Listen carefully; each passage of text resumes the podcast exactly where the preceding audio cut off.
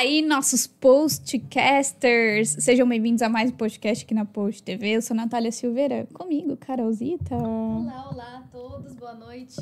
Mais uma terça-feira aqui em boa companhia. Dani? Sim, vamos para mais um episódio. Tô voltando, né, de lesão, é. porque no última semana. Ah, bem lembrado. Faltava uma parte do nosso Sim, neurônio. na última semana eu estive presente é só pelas telas, né, assistindo. Mas vamos para mais um episódio. Estou com muita expectativa para a conversa de hoje. E hoje vai ser massa, sabe por quê, Dani? Porque teve uma movimentação nesse campus hoje que, olha, se eu contar, vocês não acreditam. Então, se a galera quiser realmente ver como que foi, vai ter que ir lá no Instagram da Post, porque já tem o vídeo lá mostrando tudo. E ó, hoje teve uma ação muito importante da Polícia Militar aqui no campus da Unisul, utilizando toda a estrutura aqui do Colégio Deon também. E aí, por isso, a gente vai conversar com eles que estão aqui representando a Polícia Militar, que comandaram toda essa ação. Tenente Bilhal, seja bem-vindo. Bem, boa noite, boa noite a todos. Também aspirante oficial Chique. Chique, né? né? Eu? Bolinhos, seja bem-vindo também. Boa noite a todos. Obrigado pela, pelo convite. E começando já contando um pouquinho pra gente disso, assim, né? Tipo, como foi essa, essa ação aqui hoje. Eu acompanhei um pouquinho e, assim, de perto. vários sustos. Literalmente de perto. Literalmente de perto. E é uma ação que veio até para somar aí, né, com, na questão dos efetivos, para justamente estarem preparados para uh, ações de invasão às escolas e atentados, enfim. Queria que vocês contassem um pouquinho pra gente. Sim, então foi um treinamento, é um treinamento que a gente é, estava para realizar há algum tempo já, né? se programando e treinando a tropa para realizar ele. A gente já fez um treinamento inicial uh, em Criciúma, né? onde o aspirante Naspolini participou como o instrutor principal lá. E o objetivo é realmente preparar a nossa tropa tanto a especializada quanto a tropa que atua diariamente nas ruas, né, da viatura mesmo, para poder intervir e dar o melhor atendimento nessas situações de, de crise em ambientes escolares. Quantos policiais participaram hoje aqui desse, dessa ação? Hoje passaram 20 policiais pelo, pelo treinamento. A nossa ideia é fazer com todo o nosso efetivo, né? Como o Tenente uhum. Bilhava falou, a gente fez um treinamento com as especializadas da, da região, que são os efetivos do tático, da Rocan, do Canil. E agora esse efetivo está nos auxiliando para passarmos para toda a tropa. E a ideia uhum. é, é conseguirmos passar para todos os policiais que, que trabalham no nosso batalhão a, o treinamento para atuar nessa, nesse tipo de situação que é bem delicado, é um assunto até complicado de se, se, se entrar no assunto, né? É bem delicado, mas que a gente não pode deixar de treinar. A gente faz de tudo, é, se dedica na parte preventiva, a Polícia Militar foca principalmente na parte preventiva para evitar que aconteça esse tipo de ocorrência. Mas, se chegar a acontecer, a gente tem que estar preparado e o nosso efetivo tem que estar preparado. E esse, esse foi o treinamento que a gente fez para preparar o efetivo para é, atuar em situações como essa. Sim. Só para entender, foram as mesmas pessoas que atuaram aqui, foram os de Criciúma? É então, uh, o efetivo especializado atuou aqui, que treinou lá primeiramente, atuou aqui para treinar os demais policiais. Ah, sim. Entendi, a gente utiliza essa tropa que tem um treinamento uhum. mais constante para treinar os policiais da base. Porque a gente sabe que se ocorrer alguma situação dessa em alguma cidade do país ou Santa Catarina, né? A gente sabe que a primeira viatura que vai chegar é aquela viatura ordinária com dois policiais que vai dar esse atendimento, né? Até o efetivo especializado chegar, o reforço, vai demorar um pouco. Então, a viatura com dois policiais é que vai estar mais próximo, que vai chegar primeiro no local e vai ter que intervir com dois policiais entrar no, no ambiente e uhum. salvar as vidas que tem que salvar. Sim. Seguindo o protocolo daí, né? Não sei se vocês podem falar um pouquinho para nós como que funciona, como funcionou, ou vocês não podem falar sobre isso? Sim? Não, sim, claro. Pode falar. É, a questão do protocolo, acho que existe dois tipos de treinamento, né, que a, que a Polícia Militar atua, né, um deles para quem trabalha, né, professores, funcionários, quem, quem, quem trabalha em, em locais populosos, que é o protocolo de fugir, se esconder ou lutar, né, que é um protocolo que que é um treinamento que é, que é passado, né, de como agir numa situação como essa, né. E, pela, e na parte da, do efetivo da Polícia Militar, aí o nosso treinamento é na questão mesmo de o policial ele estar tá preparado para chegar numa situação como essa, não se apavorar com o cenário que vê, né, porque infelizmente é um tipo de ocorrência que choca qualquer pessoa, o policial militar é um ser humano como qualquer outro e pode entrar em estado de choque se não estiver preparado, né. E ele tem que chegar e saber que tem que fazer o que tem que fazer, né? Que é parar a ação de um atirador, um agressor ativo, como, como a gente chama. Né? Uhum. Essa, essa ideia de treinar uh, os efetivos daqui de Araranguá veio depois da, da tragédia que aconteceu em Blumenau ou já é algo que já se tem né, dentro da própria instituição? Já é um treinamento realizado com constância? Como é que funciona isso? Não. É, até aproveitando aqui para para falar da situação, né? Essa situação do treinamento em escolas de gerador ativo, uh, o aspirante aspirante já tinha trazido para nós antes, inclusive, acredito que uma semana antes a gente se reuniu com o secretário estadual de educação, Foi. o responsável, né, o PS, para a gente começar a treinar o nosso efetivo aqui para essas situações. Porque a gente teve outros casos no Brasil e fora do Brasil a gente tem quase que, que toda Sim. semana ou todo uhum. mês, né? Sim. Então era uma necessidade que a gente tinha já para treinar. Apesar de a gente saber que a situação ali de Blumenau foi uma situação bem fora da, da curva, né? Que mesmo com o policiamento treinado, a ação ela foi muito rápida naquele, naquele, naquele fato, né? É, foi, foram 20 segundos para a pessoa entrar, fazer o que tinha, fazer o que, o que fez, né? E sair do local. Então, dificilmente uh, em 20 segundos a gente conseguiria dar uma resposta. Porém, a gente vem treinando, né, para poder atender essas situações aí da melhor forma possível. E a gente já tinha o pensamento antes de fazer o treinamento e, e essa situação acabou sendo um, percursor ainda mais para a gente pudesse se, se especializar nesse sentido. Uhum. E para a população, assim, é, alunos, professores, é, como é que vocês é, podem trazer assim esse conhecimento, né? Porque enfim, esse podcast a gente vai né, compartilhar uhum. com muitas pessoas e é um conhecimento, né, que precisa ter, porque enfim, o mundo tá mal, existem muitas pessoas, né, mas e se acontecer, como o professor ou o aluno deve agir nessas situações? Então, a gente vem adotando um protocolo americano. A gente vai uh, inicializar as instruções agora. Né? A gente vai fazer primeiro o treinamento da tropa para atuar em situações emergenciais. E agora a gente vai começar a realizar os treinamentos em escola, que é o protocolo fugir, esconder ou lutar. Então, uhum. primeiramente, o que tem que fazer? Tentar fugir da situação, né? Uhum. É, sair do local. Não consigo fugir, tentar se esconder do atirador. E não, não, não consigo fazer nenhuma das duas situações, vai lutar pela sua, pela sua vida. Uhum. Né? Então, você não vai ficar ali esperando a pessoa cometer aquele, uhum. aquele fato contra você. Você vai lutar, vai usar o que tem, vai usar extintor, cadeira, é, mesa, o que tiver para poder se defender daquele, daquele agressor. Né? Uhum. Então, é esse o protocolo. A gente vai reiniciar agora. A gente fez todo um trabalho de consultoria das escolas, onde as guarnições de ronda escolar passaram preventivamente em cada escola, viram qual que era qual a tal necessidade, questão de muro, questão de controle de acesso, uhum. várias questões ali que a gente percebeu. A gente emitiu um laudo com que a gente acha que tem que melhorar e estamos entregando nas escolas para que façam as melhorias, né? ou que apresentem para a Secretaria de Educação Municipal ou Estadual. Uhum. E a partir daí, posteriormente, os treinamentos, né? tanto da tropa agora, já foi o primeiro, e agora, consequentemente, o, os demais para os professores, para que eles possam repassar para os alunos de sala de aula. É, a gente até falava antes de, começar o programa sobre não saber como que vai ser a nossa reação, né? E tu uhum. falou um negócio interessante que quanto mais preparado a gente tá, mais é, certa é a nossa reação, né? Se fosse, por exemplo, nos casos dos professores ou enfim, um monitor de corredor, uma pessoa adulta numa situação dessa, é recomendado ela, tipo assim, fugir e seja o que Deus quiser com as crianças ou eu ajudo as crianças e enfim, ajuda quem é mais indefeso e depois eu vejo a minha vida.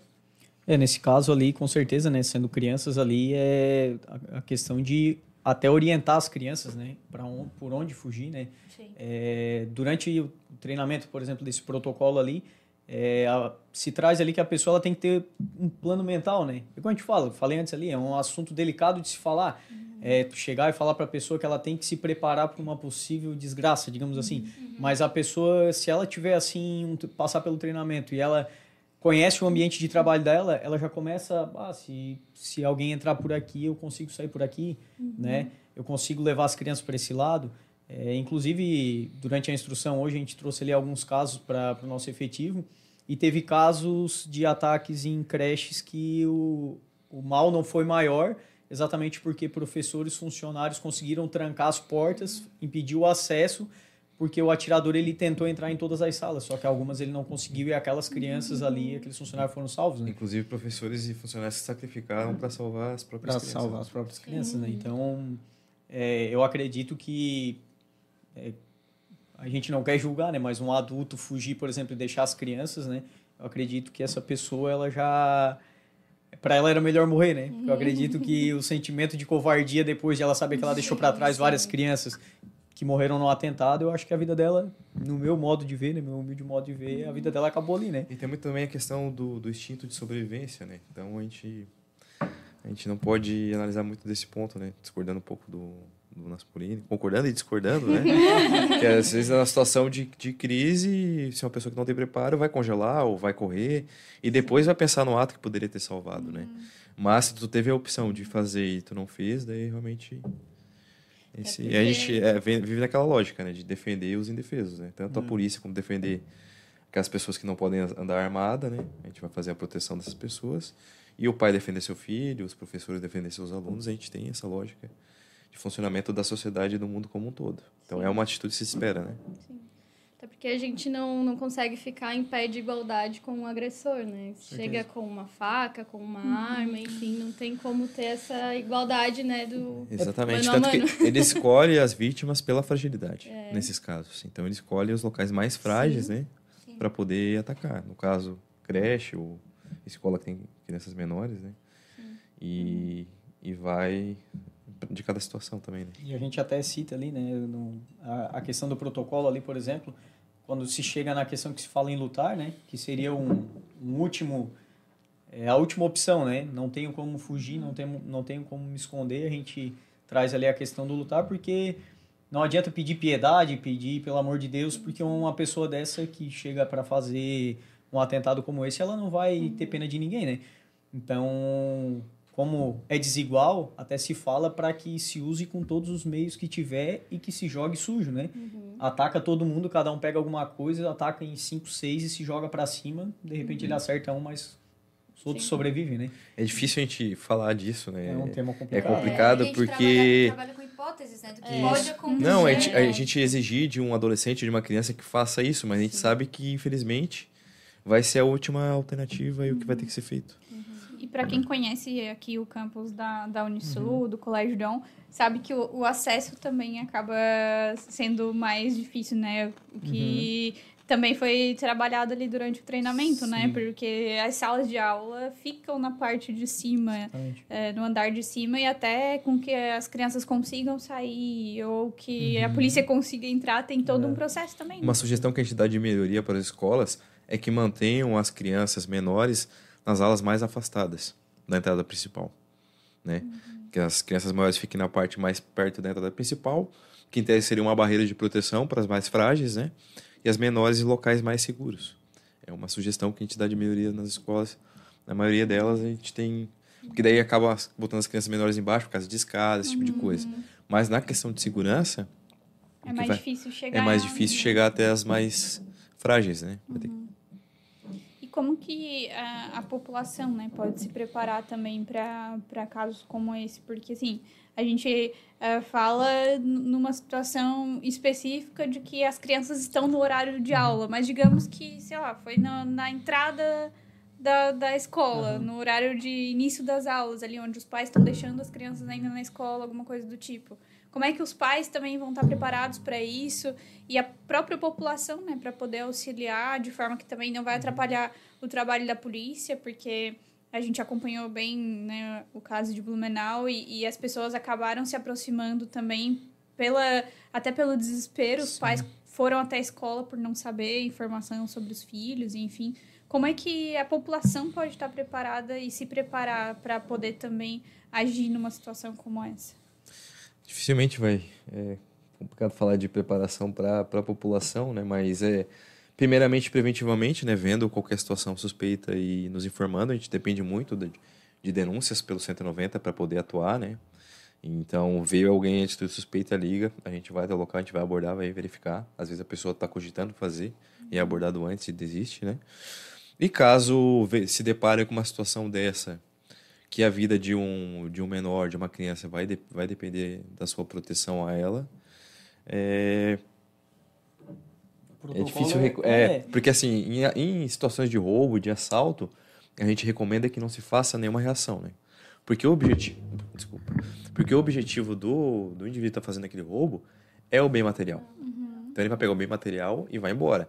Nesse caso, o objetivo dele é tirar a vida das pessoas. Uhum. Então, essas são situações, são exceções que a gente vai recomendar a reação. Caso não consiga fugir, se esconder, né, a gente vai ter que recomendar porque é o último recurso para salvar a vida de alguém. Então, diferente do roubo do furto ali, que o objetivo dele é, é o celular, é a carteira, né? Ali é diferente.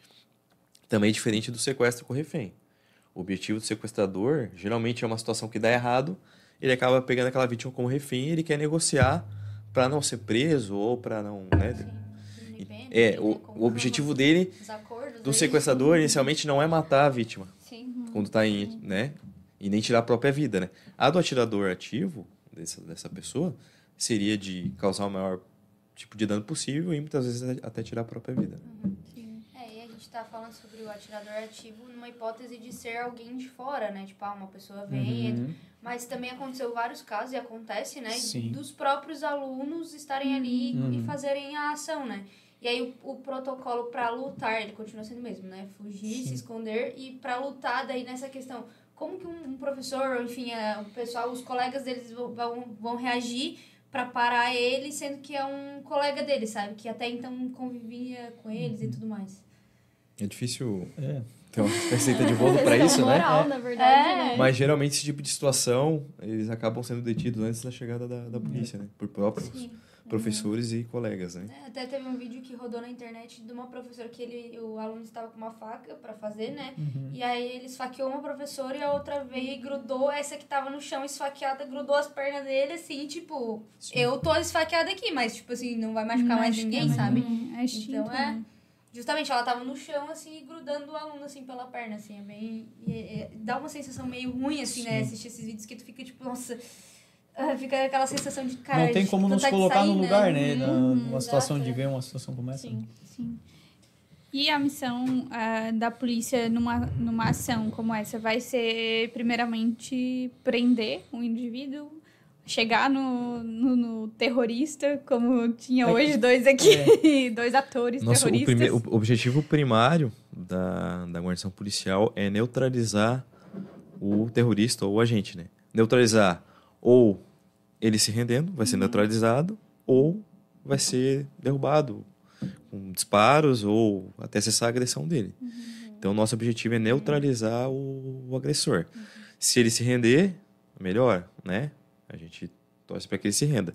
Se ele não se render e reagir utilizando arma de fogo ou arma branca, ele vai receber a força letal contrariamente, inversamente proporcional à, à ação dele, né? Pode ser que ele venha a falecer, pode ser que não. Mas a gente, nosso objetivo é entrar e fazer a prisão. Mas Por mais que a gente saiba que nesses casos ele não vai é, se render, ele vai querer, inclusive, vitimar os policiais. Se a gente vê que tem a possibilidade de ele se render, se a gente, já, se a gente entrar no local e já vê que ele já baixou as armas e está tomando uma postura de rendição, igual foi esse caso de Blumenau, que ele procurou um batalhão da polícia para se entregar, né? Sim. É, a gente vai fazer a prisão dele. Agora, se não, aí vai ser as medidas cabíveis, né? É curioso que nesse caso de Blumenau, ele se entregou no batalhão de polícia, ele não ficou na rua, porque ele sabe que se a população pegasse, né? ele não sobreviveria. Imagina. Então, então ele tinha algum, certo, tinha algum problema mental, mas não o suficiente para perder a própria vida. Né? Pra matar sim, pra, Pra perder matar, a própria sim. vida não. Não, jamais. Matar É. umas criancinhas ali, Exatamente. daí sim, mas né? aí problemático. Mas pra É, o, matar, o problema é que muitas vezes nessas situações ele é até considerado como louco ou como maluco e a pena dele acaba sendo atenuada por uma internação psicológica. E nesse caso, avaliando ali, por mais que seja totalmente é, é, é nojento o que ele fez, né? Eu acredito que ele tem apenas capacidades mentais para responder pelos crimes dele. Sim. Sim. E esperamos que cumpra, né? Ah, sim, com certeza ele vai. Vai ser julgado por um júri popular, né? Imagina, um júri popular, né? É, ele vai ficar bons anos. Não, Sim. no mínimo uns 30, pega no mínimo uns 30. No é. mínimo. Vai É, cumprir daí- uns... Aí é outra discussão, né? É, A pena no, a pena no, a pena no Brasil, ela, pro judiciário é. daí. coisa- Nós vamos virar a noite conversando. ela, ela é no máximo 30 anos, Tem só que tem a opinião, questão né? de progressão. Mas Não. vou permanecer no meu direito de ficar em silêncio. Ele pode cumprir preso no máximo 30 anos.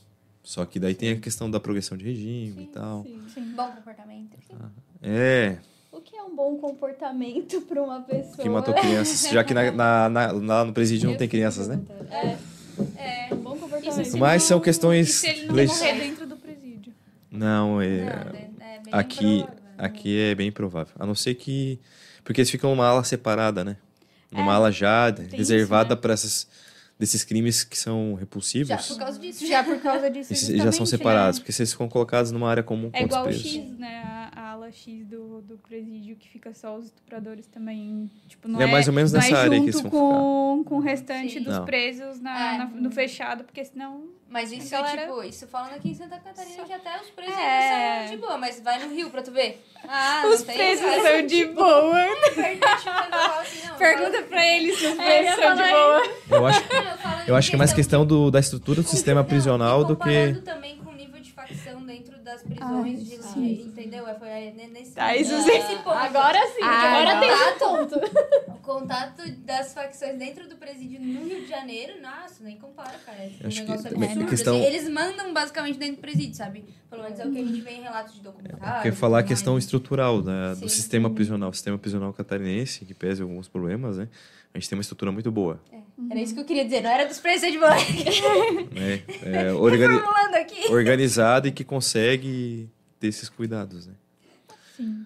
E, e eu queria. A Dani falou ali sobre a questão de. Ah, quando for um colega, né, que, que cometer esse tipo de ação.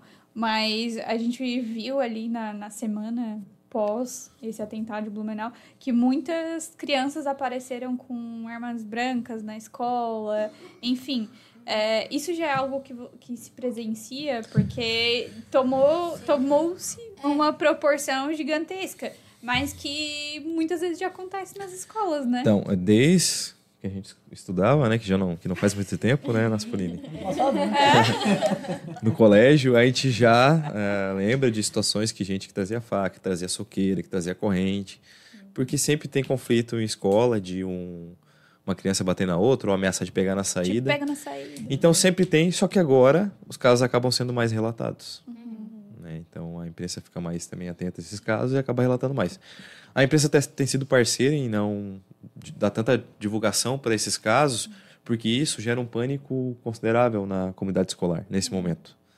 Porque são fatos que já aconteciam, que não aumentaram por causa da situação de Blumenau, e que a divulgação, nesses casos, assim, uma muita divulgação, acaba trazendo aquela insegurança e o pânico nos pais. Né? Nosso grande desafio na, como instituição policial pós-atentado em Blumenau foi restabelecer a sensação de segurança. Mesmo sabendo que a possibilidade de acontecer alguma outra coisa em outra escola era quase que remota, a gente sabia que a nossa missão principal era restabelecer a sensação de segurança, que por si só, quando quebrada, afetava toda a segurança pública. Então, nosso trabalho ali de presença, presença nas escolas, participação com a comunidade escolar, eh, foi essencial para restabelecer e, e restaurar a segurança, né? A- a- pelo menos a percepção Sim, nesse, sim. nesse caso, né? Que era o mais abalado. A gente comentou, né, que os pais viam nós depois do atentado, assim, com frequência nas escolas, via viatura e chegava a suspirar, né? Bah, a polícia tá aqui, né? Tipo, tá, tá seguro, né? É, tamanha é, sensação de insegurança que gerou aquela, aquele, aquele fato, né? É, eu acho que as redes sociais também elas aumentam a proporção da, da questão, né? Até porque teve um dia que, que tava todo mundo falando, e as famosas fake news que acontecem na internet, né? Que eles estavam combinando de fazer um, um ataque Dia 20, coletivo, né? né? Acho que era dia 20, né? Dia 20. que ia ser em todos os lugares, enfim, que isso claro que não acabou nem acontecendo, né? Que é mais foi mais um, um burburinho de internet. Eu acho que as redes sociais também elas geram é, elas aumentam a proporção dessas coisas, né? É, ataques nessa proporção é difícil dizer para ataques escolares, né? A gente vê isso com questão de facções criminosas que se organizam com o objetivo comum de aterrorizar o Estado. Agora, vários adolescentes se unirem na internet para promover um ataque amplo dessa maneira é bem remota assim de acontecer. A não sei que a gente vive- vivesse numa sociedade muito deteriorada assim, né? Mesmo assim, a gente considerou aquela data como uma data é, De sensível, atenção, assim. de atenção. A gente fez uma grande operação escolar. A gente visitou todas as escolas naquele dia do município e creches. Todas as escolas, são mais de 70 unidades de ensino em Aranaguá. E, no, e todo o 19 Batalhão, acho que passa de 200. A, gente, a gente teve esse cuidado de ir em todos os estabelecimentos com várias viaturas policiais de escala extra para a gente poder dar essa tranquilidade dia 20, que era realmente uma data uma data bem É que foi o que você falou, né? Gerou o pânico, Isso, né? da exatamente, é. tipo, todo mundo, ai, não vou mandar meus filhos pra escola Exato. e tal, né? Nessa situação de, tipo, o que pode acontecer, né? Mas a gente falava sobre a questão da, da imprensa e essa cobertura, né?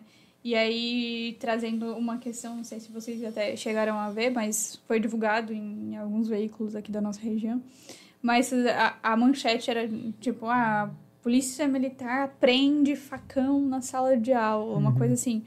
Aí tu ia olhar, a faca era tipo a faca de cozinha, sabe? Sim. Então já se isso tem um, já se tem uma, uma questão de tipo trazer uma super, sabe, É. para uma coisa que, como vocês falaram, já acontecia nas escolas. A gente a gente estava elevando o nível de segurança, de, de tranquilidade nas escolas. Aí vinha uma notícia dessa, jogava lá embaixo. Aí lá vai o esforço todo para restabelecer a, segu- a tranquilidade da, nas escolas. Aí depois, o pessoal da imprensa foi se sensibilizando, né? Inclusive, acho que teve uma, uma grande, um grande setor de imprensa aí que divulgou que ia mudar os padrões de divulgação, né? Que não ia mais divulgar nome de, de, crime, de, de criminoso, de terrorista assim, nesse sentido, que não ia mais divulgar as ações. Porque um dos objetivos, objetivos deles, deles, na maioria, é a divulgação. Então, a gente está dando a divulgação Que eles querem. que eles Eles querem. querem, é. Que esses criminosos querem querem. aquele foto sucesso, dele, Aquele momento, aquele momento que o Aquele outro momento que eles teve. nunca tiveram na vida. Aí eles querem. E se, Então, a, e se teve for nota- divulgado, eles Não sei qual foi o, o consórcio de imprensa ali que divulgou, mas que ia tomar essa atitude e as demais, os demais órgãos também. Infelizmente, no próprio dia ali já foi divulgado vídeos do, do autor, da- Sim. tudo, né? Já tava na rede social, Foto. foto. É, por isso que, eu, que, a- que, a, que a Dani falou é, é real também, assim, a internet, ela dá uma propor- proporção muito grande, porque por mais que, às vezes, o veículo de imprensa não divulgue, de fato, o, o vídeo, o nome, saúde, é, ainda assim, né, os vídeos rodam Sim. o WhatsApp, o vídeo do, do cara foi um que, assim, É, tu nem sim. sabe de onde que saiu aquele Se vídeo. comparar hoje o acesso de informação que os nossos avós ou bisavós tinham lá por 1950, 60 e 70, a nossa quantidade de informação que a gente recebe diária ela é muito superior. Ela é muita, é muita coisa que a gente recebe todo dia. Isso Acredito acaba... que de semanas, o que um avô nosso tinha em semanas, lendo jornal e com outras fontes, É verdade. a gente tem em um dia ou em horas. Sim, olha, eu acho. Segundo. É, se É, bobear, foi. assim. É por isso que a gente tá aconteceu lá em sempre- segundos, todo Isso, mundo isso. já sabia. Há anos atrás, quanto tempo ia levar pra saber? Sim, a é, gente só sabia aqui que teve. É por isso que hoje mesmo a gente que tem a menos idade assim, né? A gente acaba pensando numa coisa e em seguida já esquece, porque nosso cérebro está muito sim. ocupado com informação muitas vezes desnecessária. É, e falando de um veículo de comunicação, né? que nós somos um veículo de comunicação, várias vezes, por vezes já aconteceu de postar uma matéria de ah, o fulaninho foi preso porque fez tal coisa, sem nome, sem nada, e a galera embaixo. Foi fulano Foi de tal, fulano de tal, fulano de tal, Ah, mas irmão de tal, primo de tal, filho do ciclano, e tipo, a fi- ficha completinha, sabe? Mesmo sem ter, sabe? Trabalha não sei aonde. Tipo, é, foi preso por tal coisa, já vai, né? Aí- Tem até uns canais aqui em Aranaguá e outras cidades de fofoca, né? De, Sempre tem. de Instagrams de, de fofocas aí que circulam. Que tá bem. Se, Fogo se, se, se vocês têm Polêmico. informação. Que tá bem polêmico assim na cidade e tá dando até um trabalhinho pra gente. É mesmo. Divulgando informações. Não, fofoca de Fofoca. vizinho, de, de questão de adultério, esse tipo de situação. Até eu Ah. tava acompanhando esses dias ali. Ah, esse aí eu não sabia. Gente, Como é que é- como é que é o nome? link, passa o link. Eu não vou, é eu não vou divulgar o nome do, do Instagram. Ah, pediram aqui nos comentários. Tem, tem. Mas acho que toda cidade de porte médio tem também. Não pode ver que o nome é Exposed Aru, uma coisa assim. Não Deve sei, ser, eu não sei, não ser, sei. não sei, Olha não sei. Meu não sei, eu não sei, Deus. eu não sei, eu não sabia. Fiquei A gente sabendo agora, não porque a gente sabia. tem que estar ciente das informações que circulam na cidade, né? Questão de É, é segurança porque assim, pública. a gente também, né? A gente tem que dar Claro. informação, né? A gente dá a informação, então a gente tem que estar informado, Claro. né? Pô, Às vezes é questão de crime, a fulano tá vendendo, né? Deus perguntar, A gente o meu fica advogado ligado. não tá aqui, deixa quieto. Eu sei que tem uns de Blitz também. É, tem. Tem. Sabemos. Grupos Estamos de atrás. WhatsApp e tudo mais. Né? Como assim? Como de blitz, como assim? Avisando onde que tem blitz, que tá rolando. Ah, Tem. ah, mas isso eu acho que nem pode, né? É crime? Claro que não, né? É Ok. igual, tipo, quando tu passa de um lado da via acendendo E farol acendendo- pra, pra É. galera que tá avisando que tem blitz lá na frente também. É crime, não pode. Uma portinha da minha volta. Aí tá o, Tipo, tá ah, o criminoso com o taxista dentro do porta-mala. É. Já desvia pra direita e já sai da blitz. Ah, ah, imagina. Tá ajudando o. Ou com a droga, ou com a criminoso arma. a- Qualquer coisa, se a pessoa tá fugindo é porque. É, tu disse sabe, eu- tem, tu não eu- sabe o que, que tá no outro carro, né? Tipo, tu não sabe que a pessoa tá no outro veículo, enfim, se não tem mandado de prisão em aberto. É que a Polícia Militar acaba assim. pagando, como se diz, né, um preço de fazer uma fiscalização de trânsito, por exemplo, que as pessoas, na maioria das vezes, já vinculam que vai ser uma questão de trânsito, que ah, o policial vai multar, então É. vou avisar para o pessoal evitar de ser multado, né? Sendo que o trânsito é uma das atribuições das várias que a gente E às tem vezes a pessoa, e atua, a né? pessoa que Sim. avisa ali, que dá o sinal de luz, é aquela que é, sempre que antes do documento vencer, paga em dia, tá- né? Sempre coloca os impostos em dia e aquela pessoa que tá passando ali, tá, muitas vezes não tá nem aí, pegou o dinheiro, gastou com outra coisa. Documento E daí tu atrasado, é- sem carteira, sem. É, porque é injusto, né? Tipo, tu às vezes sac- sacrifica pra deixar teu, teu veículo em dia ali, pagar uma conta pra outra pessoa que não tá nem aí. Sim. Não sei, né? É E pra cada um. vocês ainda É. escutarem que policial militar gosta de multar, né? É. Ah, porque eles gostam de multar. Gosta. A indústria da multa. É, É, é- lá. ah, você já deve ter escutado isso, né? Nossa. Porque. Vocês é não sabem o estresse que é multar alguém. De parar e de ouvir, de reclamação. de reclamação. Desculpas, né? Nossa Não, eu senhora. fiz isso Vocês não porque- sabem o que, o que é o estresse. Meu cachorro, ele Sem contar que a gente ganha comissão, né? Todo mundo pensa que a gente ganha comissão, né? Ah, vocês ganham comissão pelas mais multas. É, mais tu ganha. É, sim, sim. Com Porque é certeza. tipo, é, qu- quando é de venda, De venda, como é que tu é, bater meta de bater venda, meta. Bater meta. de multa. Tem, ah, tem as é. metas também. As metas metas de multa. mensal, né? Cada um tem esse O bloquinho. se- o trânsito, se não for fiscalizado, a gente vira uma, uma Índia, né? Já viram como é que é o trânsito na Índia? Sim. Ah, sim. Inclusive, a gente tá no mês de conscientização Sim. de segurança no Uhum. trânsito, né? Maio Amarelo. Sim, que é sim, um exatamente. tema bastante importante também de ser debatido, porque é justamente isso. Hoje, inclusive, no programa da manhã, eu falava com o Eu pessoal. não entendi esse olhar. É, e e a gente falava sobre isso. Consciência, E até assim, a, a embriaguez, tudo isso entra, né, na- nessa Sim. conscientização. Porque se tem placas de trânsito, é porque elas estão ali para serem A, respeitadas, a- né? a pior coisa a se fazer, velocidade. a um- que um, que um pai pode fazer, é ao passar uma blitz de trânsito com o filho fora da cadeirinha, fora do cinto, mandar o filho sentar porque a polícia está ali na frente. O- a mensagem que o pai passa pro filho nessa situação é de só fazer as coisas certas quando alguém estiver olhando. E isso é muito comum. É muito comum. É muito comum e a gente Sentar quando não é se esconder, né? Te Quando não é se Baixa, esconder. baixa. E abaixa. isso, Abaixa, isso Se abaixa. adultos que só fazem o que é certo quando são vistos. Exatamente. Tipo, só vão fazer um trabalho bom quando tiver alguém vendo. Só vão Exatamente. produzir quando tiver Uhum. alguém olhando, né? Exatamente. E isso é bem prejudicial. E o pai faz muitas vezes sem Não- ter essa noção, Não tem né? essa percepção de, do recado que ele tá passando pro próprio É, filho. eu lembro que o pai lá em casa sempre, é, tipo, Achei que ela ia a gente contar pra ia... Sempre pedia pra te sentar quando passava. quando passava. Ei, bota o cinto que é por pior que não. Não, pior que o meu pai, o meu pai é uma pessoa muito correta pra tudo, assim, e ele não precisa ser visto pra ele fazer o certo.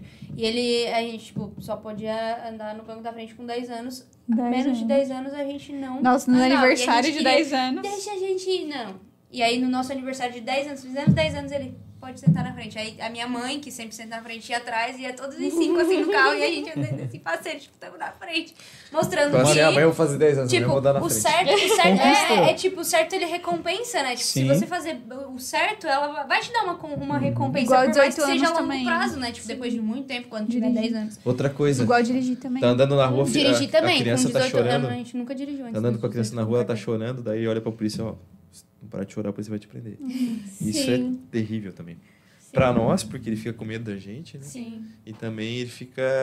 assim, a criança já começa sendo ameaçada desde E pequeno. se sente. É. Se a polícia que tá Eu, quando pra vejo. garantir a Pra segurança vai fazer isso é, comigo. te faz Tipo, a sentir imagem medo, tu vai se de sentir medo, inseguro. né? Não de respeito, de, né? Eu de que eu posso vejo- contar com aquele policial fardado ali quando eu precisar. Eu, quando eu vejo, eu paro, abaixo, falo com a criança: Não, pode chorar à vontade, que a gente não vai brigar. Acaba com o sermão do pai. É, te vira depois em casa. é. ah, O filho é teu, tu que te É, vira, tem- não eu, hein? Ué, tem que tem, educar o- com base no medo, não dá, né? tem o priminho, o Bernardo, que ele tem cinco aninhos. E aí a gente sempre tentou ensinar justamente isso, assim, que a polícia tá aqui pra, pra ajudar, né? E aí ele, os seus quatro aninhos, assim, falando, ele fala é, meio errado ainda. Aí ele falava, ah, o, o que, que o pai do Victor faz? Prende bandido e é amigo da gente. É, mas foi muito bom também quando ele passou. E ajuda as crianças Ele- também. Ele fala assim. Levaram ele no batalhão, daí ele passou e, nossa, viu, o batalhão ficou faceiro. Aí ele passou na frente da, da delegacia lá comigo, eu falei assim, ah, aqui é onde a Dani trabalha, na delegacia com, com os policiais dele. "Uh-uh. É lá no outro, porque é marrom. É, porque é marrom.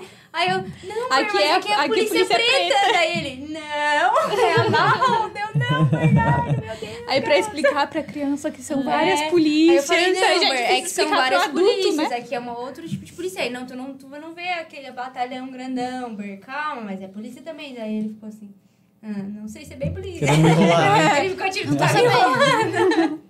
É por isso que esse trabalho também nas escolas, né, gera isso, esse olhar das crianças, não só dos pais, né, mas das Sim. crianças também verem, né, Sim. nos É, eu, policiais. eu sou suspeito pra falar que eu gosto muito de, de visitar a escola, assim, né? A gente até tem um projeto, um programa que a gente faz todo ano, que é o Estudante Cidadão, que a gente faz uma presença diária.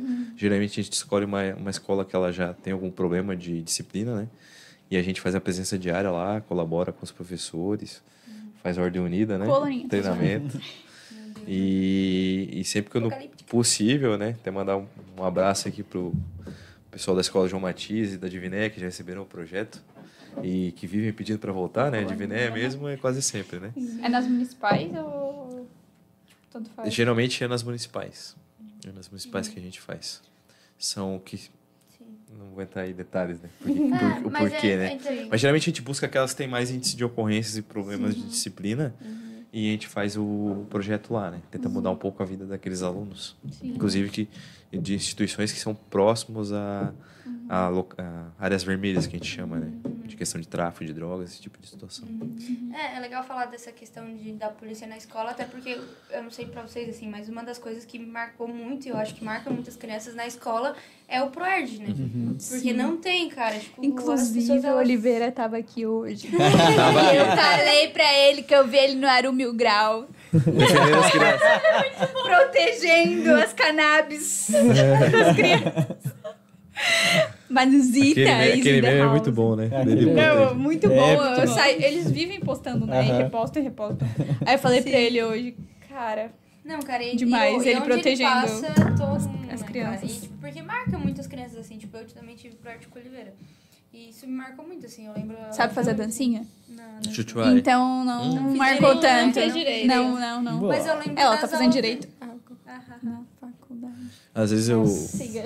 Às vezes na situação de É que comandante. tu não tá fazendo as piadas, daí elas estão tentando, É, eu tô tentando. Elas estão tentando. Depois ele ficou quieto, começou a gravar, ele parou de fazer piada, né? Eu tô tentando fazer uma aqui pra dar uma. Nas formaturas do Proerd, eu eu na função de comandante, eu, eu, eu costumo ir, né? Aí sempre chego lá, aí eu não vou explicar o que acontece, né? Porque é, é meio que surpresa lá, né? Mas tem que ter a dancinha do Chuchuai, né? Tem, tem. Tem. E geralmente eu tô do lado do prefeito, o prefeito também, vou ter que dançar também. Ele disse, vai, porque eu também vou dançar. a gente vai passar essa vergonha junto. E tem vídeo. E as crianças, não, E é as crianças vão, é, você vai reclamar, e as crianças vão reclamar se a gente não dançar. Aí vai lá Eles, dançar. daí eles param de dançar pra falar. mas- É, ó, até o prefeito, a vereadora, o policial tá dançando. Mas isso é legal, né? Porque é o que a Carol falou, assim, gera uma, uma sensação de proximidade da polícia com a comunidade e demonstrando justamente isso, né? Que é, a segurança, ela está acontecendo. Por mais que episódios atípicos, né? Como esse de Blumenau aconteçam, a polícia, ela vem trabalhando é, de forma presente mesmo na comunidade, né? Para ter uma noção da importância do ProERD, nós somos 7 milhões de habitantes em Santa Catarina. O ProERD já formou um milhão e meio de crianças. Um milhão e meio de catarinenses. É muita gente. Tem alguma pesquisa, assim, de tipo, quantas pessoas. Foi a barriga? Acho que eu tô com fome. É. Quer um biscoito? Assustou. Ele assustou. Será que a gente tá aqui em outra. Eu ia comigo. Ele já tava repensando a Eu rota de que eu não tinha fuga, tomado ele na café, cabeça dele. Ele Foi já muito bom. Ele assim, será que fui eu? Me Nossa. revista. Melhor que esse, só a, a da instrução lá Filha, dos professores. arranjou. Tenente arranjou. Não, a gente tava em instrução com os professores lá, depois dessa situação, os diretores, né? A gente reuniu os diretores de todas as escolas e a gente passou um vídeo lá sobre o, o aplicativo PMC Cidadão no YouTube, só que o nosso YouTube não é pago, então ele tem propaganda. É, o. E, e passou um anúncio muito, muito complicado. Muito. O Antônio já viu esse anúncio. É, isso aí mesmo, Antônio. Ele tava assistindo, no caso. Ah, você não sabia onde eu me enfiava. Tá, eu- Só eu se não olhou sei e. qual que era o anúncio. Vocês não sabem? Não, a gente não sabe Não, é um tá só- anúncio assim que se. Tipo, imagina uma sala com 60 diretores se tocar. Era de Ah, é, cerveja. de tipo... Mano, Não, É, era. Porque cerveja não, geralmente é. Era questão de sexualidade masculina. Pra te ter uma noção. Sabe? é isso mesmo. Esse mesmo. Então, esse que tu pensou. E o botão não funcionou mais. É uma instrução, é uma instrução séria, tirar, né? né? Não para, cara. É uma situação totalmente séria, né? Aí acabou o vídeo Pega TV, Cidadão, tocou esse anúncio assim no alto-falante. Todo mundo, cara, ah, não tem, né? Nossa. O meu Ah, comandante eu ia à esquerda, eu, os diretores, vou fazer. Ah, eu ia rir. Vou rir, né? Eu Agora. ia rir. Mas por gente A tentou disfarçar aqui, eu já. É. A gente, Pegava o computador, tacava no chão. é bom, a gente, a gente ri, a gente se alimenta de vez em quando. Caiu aqui. Bah, eles nem, nem tomaram café pra estar aqui com a gente. Bah, Não, eu não. tive isso, bah, ó, nem tomei café, vamos pra lá e tal. Não, a gente Brasil, passou né? ali, compramos um pastelzinho, tudo certo. A gente come quando dá, né? Não dá. Ah, a gente tem biscoitos. Não, Eu vou comer tudo, agora é só meu Biscoito também. água. Agora acabou. É só teu. Acabou com o podcast. Não, olha, era essa, era essa que a gente tava esperando. Tu guardou pro final, né? Guardou pro final. Depois eu vou assistir pra ver se gravou. Com certeza esse Gravou. microfone Antônio, até, pegou o áudio aí, cara. ele pega até o, a barriga caneca arrastando aqui, ó. Então esquece. Tremendo. Aí a gente bate bastante na mesa, o Antônio sempre fala, vocês estão batendo na mesa, tá saindo. Gente, nosso terceiro convidado já chegou, né? Então é, a gente até entrou um pouquinho atrasado Você só com tão vocês, esperando a minha porque a gente tava. rodar. Sim, a gente tava esperando isso. ela deixa É, aqui. Tipo, putz, depois dessa não tem como não liberar vocês, né? Tá com Vai comer alguma coisa, né? desmaiando, pelo amor de Deus. Vocês vão falar que a gente trata mal. É, né? que que é isso, gente? Não, Não, não tinha até aqui. ó. Eu que não comi mesmo. Não, Mas ele, ele já- mas ele comeu sim, comeu um pastel. Então É, foi o não foi pastel. isso. Foi Eu vou pastel, não foi? É intolerância à Não, lactose, não, lascou. pior. Mas é, muito obrigada pela presença de vocês aqui. A gente com certeza quer receber vocês num próximo episódio pra gente ficar muito tempo aí falando. Claro, a gente trouxe essa ideia de um podcast especial para falar de segurança na escola, segurança pública, justamente por causa do treinamento também que aconteceu hoje aqui. Daqui a pouquinho a gente vai conversar com o Coronel Dimitri também, que vai falar, vai acarretar muito, né, nesse tema. Mas a gente agradece a presença de vocês. E parabéns já pelo trabalho realizado aqui em Araranguá, parabéns pelo treinamento, foi massa. Quem quiser acompanhar, inclusive, os vídeos, tá lá no Instagram da Post, a Post TV, e tá é, colaborativo com o da PM também de Araranguá. Então, se o pessoal entrar no, no Instagram de vocês também vão conferir. Obrigada, tá? Obrigado, a gente agradece a oportunidade, sempre a oportunidade de falar com a população, pra gente é muito saudável, né? A gente, nessa polícia, atuada de polícia comunitária que a gente vive atualmente, a gente depende muito da população e a gente e depende também para poder se comunicar com a população dos meios de comunicação. Então a gente agradece, nos colocamos à disposição sempre que possível, né? A gente vai ter outros assuntos aqui para tratar, inclusive um que está em andamento, mas. De- Spoiler só no... é, de, de uma situação que está acontecendo hoje em Aranaguá, que a gente está atuando aí, que a gente tem o objetivo de mudar a realidade. E no mais, a gente se coloca à disposição. É, agradecer aí a Unisul e o Colégio Deon por ceder o espaço, né? A gente, desde o primeiro momento que a gente conversou com a responsável, elas se colocou à disposição de nos ajudar. A gente tinha um problema ali com, com as escolas por causa do calendário escolar, né? E aqui a gente conseguiu sem problema nenhum. E também só agradecer e colocar a Polícia Militar de Santa Catarina à disposição, ou pelo 190, ou pelo aplicativo. Inclusive, a Keila pediu para estender os agradecimentos a vocês também por ter escolhido aqui o, o Colégio Leon para poder fazer esse treinamento. A gente deixou tudo limpinho. Sem sangue nos É, no Você final, tava sujo, né? no final ninguém viu, não, ninguém viu. Ah, Não os mostra os polícia, vídeos pra ela, por Os favor. polícia polícia limpando o chão. É, Tirando limpar, sangue, tem que- tirando sangue. Faz parte do militar, tem que limpar o. Obrigada, tá no Imagina, a gente que agradece, né, mais uma vez a atenção, né? Agradecer também, o Tenente já falou ali, né, mas a disponibilidade aqui do, do espaço para nós hoje. E colocar a Polícia Militar à disposição.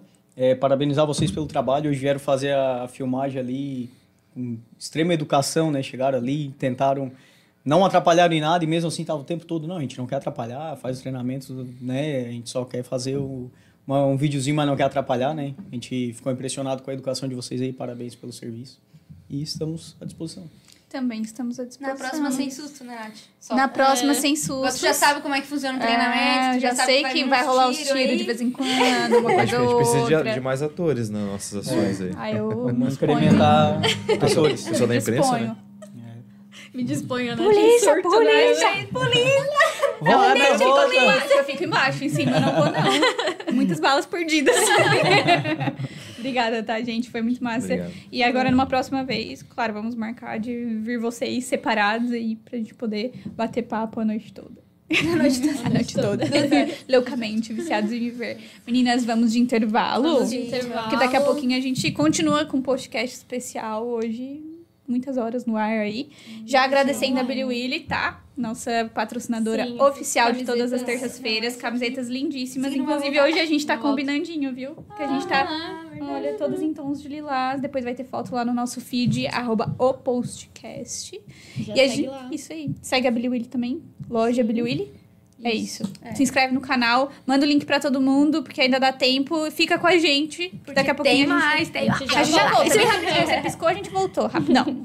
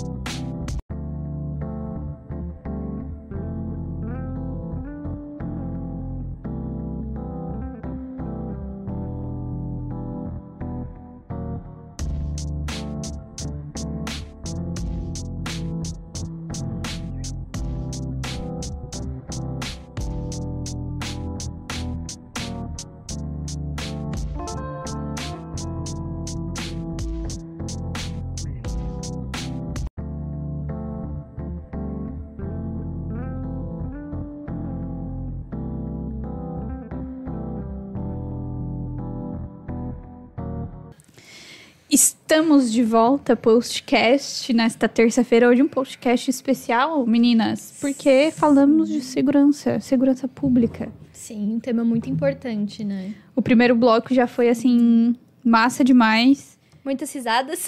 Muitas risadas. É, no, no meio de um tema tão importante, né, e tão sério, a gente ainda conseguiu descontrair com os, com os meninos e foi bem legal. Sim, trazer uma leveza, né? Sim, é, a- eu até falo meninos assim de uma forma mais íntima, porque foi bem leve mesmo, assim, foi bem tranquilo. Foi massa. E agora, para continuar falando sobre isso, contar um pouquinho sobre a, a vida, suas experiências. Ele que é coronel já, né? E que é, é coronel da reserva, mas para sempre será coronel. Uma vez coronel, para sempre coronel Dimitri. Nath, obrigado, obrigado pelo convite. É Carol e Dani. e Dani, né? Carol, Dani e Nath. Obrigado. É um prazer estar aqui na Post TV, aqui situado aqui na Unisul, esse estúdio belíssimo. Como vocês falaram, né? Eu me sinto é, já velho, perto do Tenente Bilhal e Tenente. Naspolini, que são realmente meninos, né? São dois grandes profissionais, né? Que estão aí atuando, sangue novo, né? E a gente fica muito feliz pela trajetória deles, que iniciaram na carreira eh, de praça da Polícia Militar, agora estão aí como Como oficiais, oficiais, né? no planejamento das operações, nesse simulado que teve de atirador ativo aqui na Unisul, Uhum. muito importante. Né? E já falando sobre isso, sobre é, é, começar a carreira, eu queria justamente saber um pouquinho disso, assim, como que é, o senhor iniciou na carreira, como que foi esse processo, né? Porque é um processo, a gente via falando aqui nos bastidores sobre o concurso que está aberto e que precisa de dedicação, de estudo, é, de uma atenção, né? Como é que foi esse início para ti? Certo, então, em 92 eu fiz o vestibular da CAF. Na época, não, a exigência, não tinha exigência do ensino superior naquela época, era o ensino médio. Só que o concurso público é pelo vestibular da CAF de verão. Ou seja, a seleção natural daquela época também, ela tinha um grande volume de candidatos para pouquíssimas vagas. Né? Na minha oportunidade foram 16 vagas só e era um universo muito grande de candidatos. Eram uns 200 por um a vaga, mais ou menos. Nossa. então, a preparação é muito importante para isso. Eu sei que o Vitor, né, teu esposo, está se preparando. Desejo sorte My para husband. ele aí. your, your husband is a very good job in, in military policy. É, É, teu sogro também é um É, excelente profissional. Delas, né? Um est- Estamos em casa já, estamos né? em casa, estamos em casa. Um abraço para os dois aí, feras, né? Então, é, naquela oportunidade, diferente de hoje, o, o curso de formação de oficiais eram quatro anos. Quatro anos de dedicação exclusiva. Hoje são dois, né? Hoje são dois. A exigência bacharelada em Direito, né? Naquela oportunidade, então, nós já fazíamos quatro, porque as matérias lá, na- muitas cadeiras também de Direito e matérias policiais, militares e legislação. Então, isso nos dava um know-how também de poder ter um ma- maior número de matérias, mas também depois da saída do, do curso, né, como aspirante oficial, tenente, depois galgando a carreira, já também entrei na, na, na Unesc, né, e concluí meu curso de direito com algumas cadeiras que faltavam. Então isso que possibilita, né, porque é um curso reconhecido pelo pelo MEC, Bacharel em Segurança Pública, lá o CFO, fazem dois anos, né, e aí o, o oficial ele já sai para liderar, para planejar e, e seguir carreira até coronel. Foi o que, eu- que aconteceu comigo em 92. Então, vim para Criciúma trabalhar no nono batalhão. E E já assim tinha foi. essa questão de idade também? De ser até os É. 30 anos? Sim, sim, tinha a idade limite. é, só que às vezes o policial militar, que já era da, da- de carreira, né, os sargentos, cabos soldados, eles aí, alguns entravam com mandado de segurança, né, se, se tinha um limite de idade, ou alguns eram casados na oportunidade. Na minha época eu não podia fazer o, o curso de formação de oficiais casado. Sério? Sim, tinha que ser arrimo de família e não, não podia ser casado. Caraca. Então, basicamente, era, era isso. Hoje mudou bastante, É. né? Então, Se não ainda tivesse tá passando mudado, por mudanças, na verdade. Sim, né? sim. ou o Victor mudança. daria tchau pro sonho, é, ou a gente pra mudou o casado. é, sim, sim. É sobre isso. Eu acho que tava mais fácil ser tchau pra mim. acho que não, não, acho não. que não. É, com a legislação vigente agora, amplos direitos, a Constituição de 88, o advento, tudo isso, você facilitou né, bastante. E a gente precisa de policiais profissionais que já foram de corpo de tropa, com experiência também em família. As nossas resoluções das nossas ocorrências não são só ocorrência com ladrão, ocorrência muito com família. Então, tem muitas desavenças. Então, é muito importante é, estar no ambiente familiar, ser pai ou mãe de família e, e poder resolver alguns conflitos, né? pacificá-los através da mediação. Sim. É, eu quero voltar um pouquinho, na verdade, um pouquinho antes do concurso para saber como que foi a tua qual era a vontade assim da Hum. tua profissão, tu sempre quis ser policial, como é que foi isso? Tu decidiu Não. assim: "Ah, não, vou fazer uma aqui pra vocação. É, eu vou fazer aqui só pra É. ver o que que vai dar e deu certo e Sim, sim. Na verdade, policial militar em si eu não queria ser até ali os 15 anos, né? É, apesar de meu pai ser do Exército Brasileiro, né? Então, meu pai era sargento do Exército Brasileiro e eu queria ser militar do Exército, das Forças Armadas. Inclusive, tentei concurso, concurso bem difícil, tá? Da Escola Preparatória de Cadetes do Exército, ali para ingressar depois na Academia das Agulhas Negras, porque concorre com o Brasil inteiro, né? Então, um universo muito pequeno de vagas para muitos candidatos. Então, o que me despertou foi o meu pai, né, ser militar, e eu estar com 16, 17 anos pegando um coletivo em Florianópolis para estudar no, no cursinho e ver policial militar com o braçal do choque, fazendo policiamento, que ele me despertou. Simples gostar de uma, de uma farda, porque já, meu pai já usava farda, e saber que como policial eu poderia ajudar as pessoas. Então, independente de ser soldado ou tenente, eu queria ser policial militar e se fosse do choque, melhor ainda. Que daí estaria também ajudando nas atividades especializadas. Basicamente isso. E aí, pra entrar, é, e, e também, né, claro, tem que passar pe- pelo concurso, pelo curso de for- formação, e depois a, a carreira de oficial, ela é muito uma carreira de gestão também, né? Exato. Então, para o candidato estar se preparando, não somente a prova objetiva né, e discursiva ali do concurso, ele vai ter que estar preparado também eh, fisicamente, psicologicamente, tanto médico como odontológico, também eh, no psicotécnico, né? Também está pronto ali. psicológico também. É, exatamente. Está pronto para aquelas etapas diversas, né? E o candidato ele entra com, com, com a prova né, escrita e a, e a prova discursiva, que é a redação. Depois tem os testes que vão capacitá-lo e são eliminatórios, classificatórios, né? Então, o camarada que não está fazendo corrida, não está fazendo exercício, ele, ele não tem muito tempo para, ele não tem costume de fazer exercícios, talvez ele reprove na questão de uma barra, na questão do meio sugado, na questão de um teste de Cooper. Então, por isso é importante se manter em dia, né, com, com seus exames e fisicamente e, e assim. Então, desculpa, que eu fiz uma pergunta É da, da questão do é, ser um cargo de gestão também, Ah, né? exatamente. De gerir É. as equipes, de Isso, gerir as então, tropas. exatamente, Nath. Então, o curso de formação de oficiais, ele te dá esse know-how para você ter uma expertise dentro do planejamento. Desde o CFO, das, carre... da... das primeiras matérias, lá você já tem aspecto de liderança. Então, você vai ser testado em todos os momentos. Você vai ser testado lá no, no ambiente de, do curso de formação de oficiais, a estar explanando, está preparando uma, um planejamento de uma operação, e lá os cadetes, eles fazem a operação da Festa da Laranja, tem a, a Santíssima Trindade ali, perto da UFSC, tá? E ali tem um policiamento. Quem faz são os cadetes, eles planejam. O cadete também ele é preparado e atua também em operações Oktoberfest, FENARRECO, é, Balneário Camboriú, Operação Veraneio. Então ele está lidando com o corpo de tropa. Ele vai estar como cadete numa operação verão, numa operação Ah, Oktoberfest, legal. é, distribuindo policiamento, dando orientações, passando é, a bagagem completa para o policial militar. Né? O policial militar, às vezes, chega de um curso de formação, ele precisa de orientações, noções. E, principalmente, aí, os oficiais que estão na, na chefia, né? ele tem que passar o passo a passo para o camarada. O POP, procedimento operacional padrão é esse. O que você tem que fazer agora é isso. Como é que você vai enquadrar um- esse crime, essa tipificação? É uma ação pública condicionada, incondicionada, assim por diante. Então, tem Sim. várias situações que ele tem que estar orientando.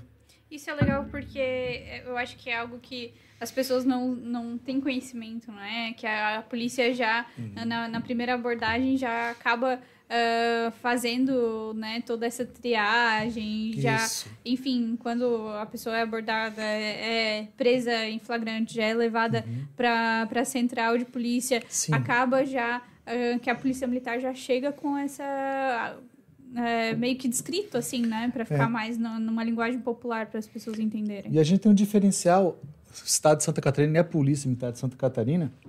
Vou fazer uma comparação, tá? A gente tem o estado de São Paulo, um efetivo lá de aproximadamente 100 mil policiais.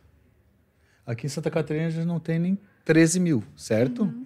Só que eh, nós temos desde 2006 o, eh, o termo circunstanciado. O policial militar labra o termo circunstanciado. Famoso TC. É, o TC. TC. Então, o que acontece em São Paulo? Se vocês forem ver um vídeo, Polícia 24 Horas, vocês vão verificar que uma contravenção penal, aquela ocorrência simples que a pena ultrapassa dois, três anos, que é uma desavença, É uma, que é uma de fato, briga entre vizinhos, um som alto.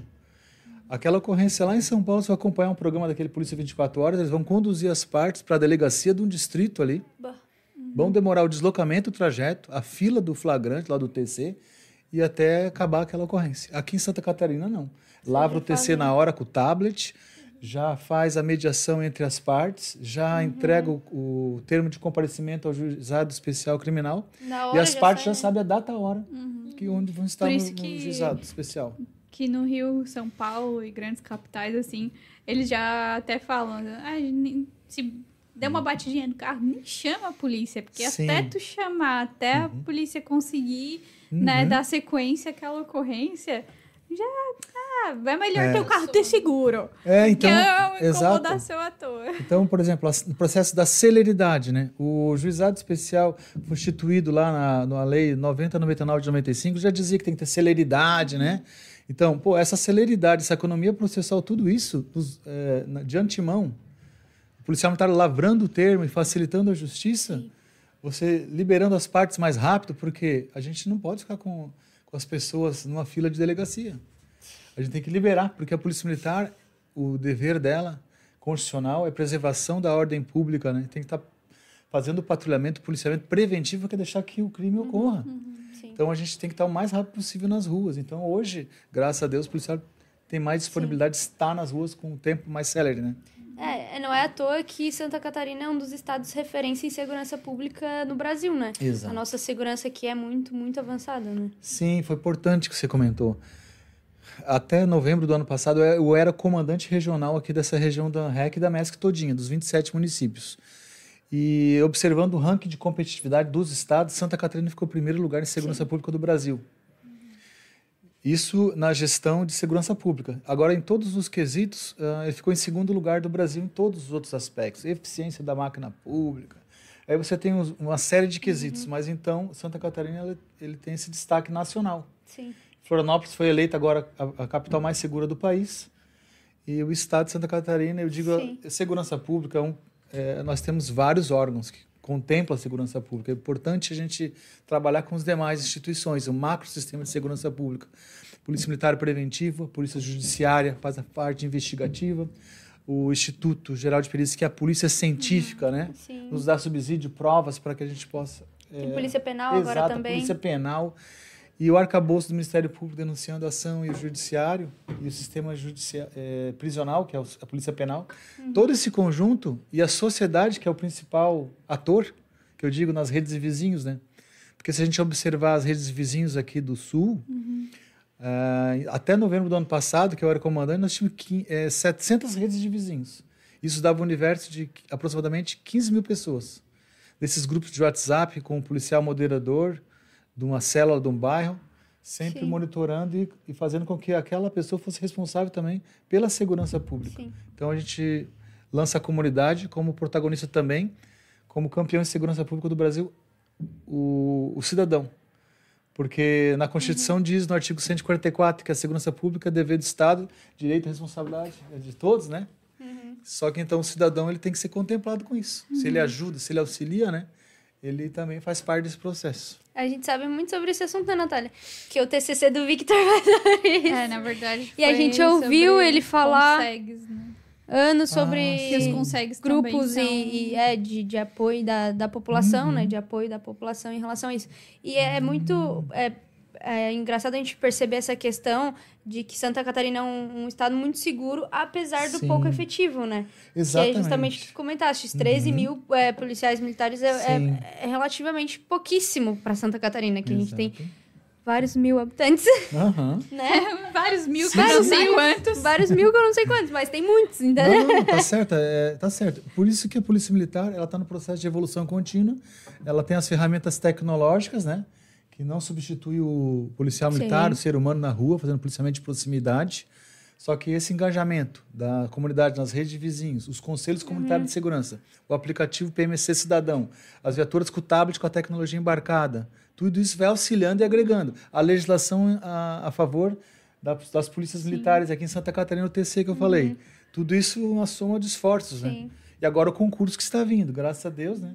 Foi liberado o edital. Apesar de que eu sempre acho que é pouca vaga. Nossa. Sim, sim. Imagina. Se tivesse uma, uma constante, né, Abre de, de 500 ou 1000 por ano, Sim. E Sim, continuasse durante 10 Exato. anos. É, se fosse assim É. por ano, aí, Mas tipo, geralmente é é, de seis É. em seis. é, demora tipo seis, é, seis anos. Acho que foi esse, né? Esse demorou o quê? Seis anos? Seis que anos teve o último? É que o que, que aconteceu é que a Polícia Militar de Santa Catarina, ela, os gestores iniciais, os governadores, quando essa tropa hoje que atingiu 30, 35 anos, eles ingressaram, não imaginaram um cenário desse a médio prazo e a longo prazo.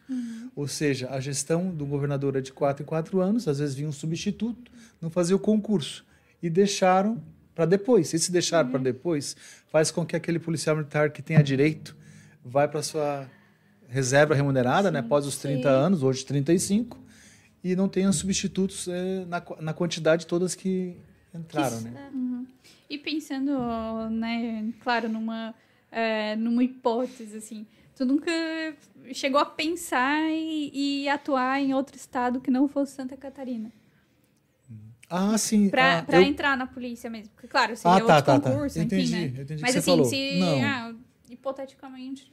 ah, Não por ter de nascido em ter No trabalhado Rio de É. Janeiro, trabalhar no Rio, como policial porque, no Rio de ah, no Janeiro. Rio, É. adrenalinas, altas aventuras. Na verdade, se você conversar com o teu sogro, Sargento Hells, ele vai te explicar que nós temos a Força Nacional de Segurança Pública, né? Que ele tem um princípio de cooperação entre o Estado e a Federação. E eu fiz parte, né? E assim como vários policiais militares aqui de Aranguá, Criciúma, Sombrio, fizeram e fazem parte até hoje da Força Nacional.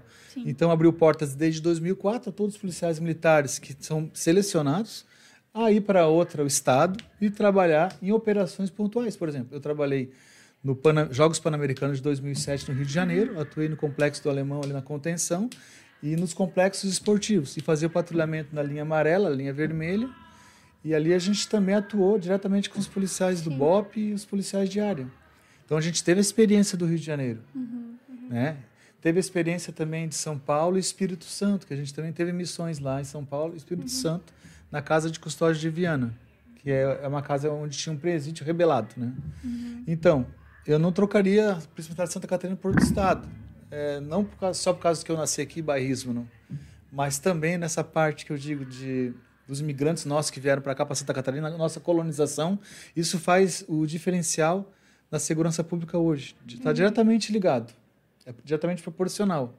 Não que no estado A, X não teve colonização do alemão do italiano, não, não é por causa disso, é porque é a cultura do trabalhador e faz com que o, o cidadão ele sinta parte do processo.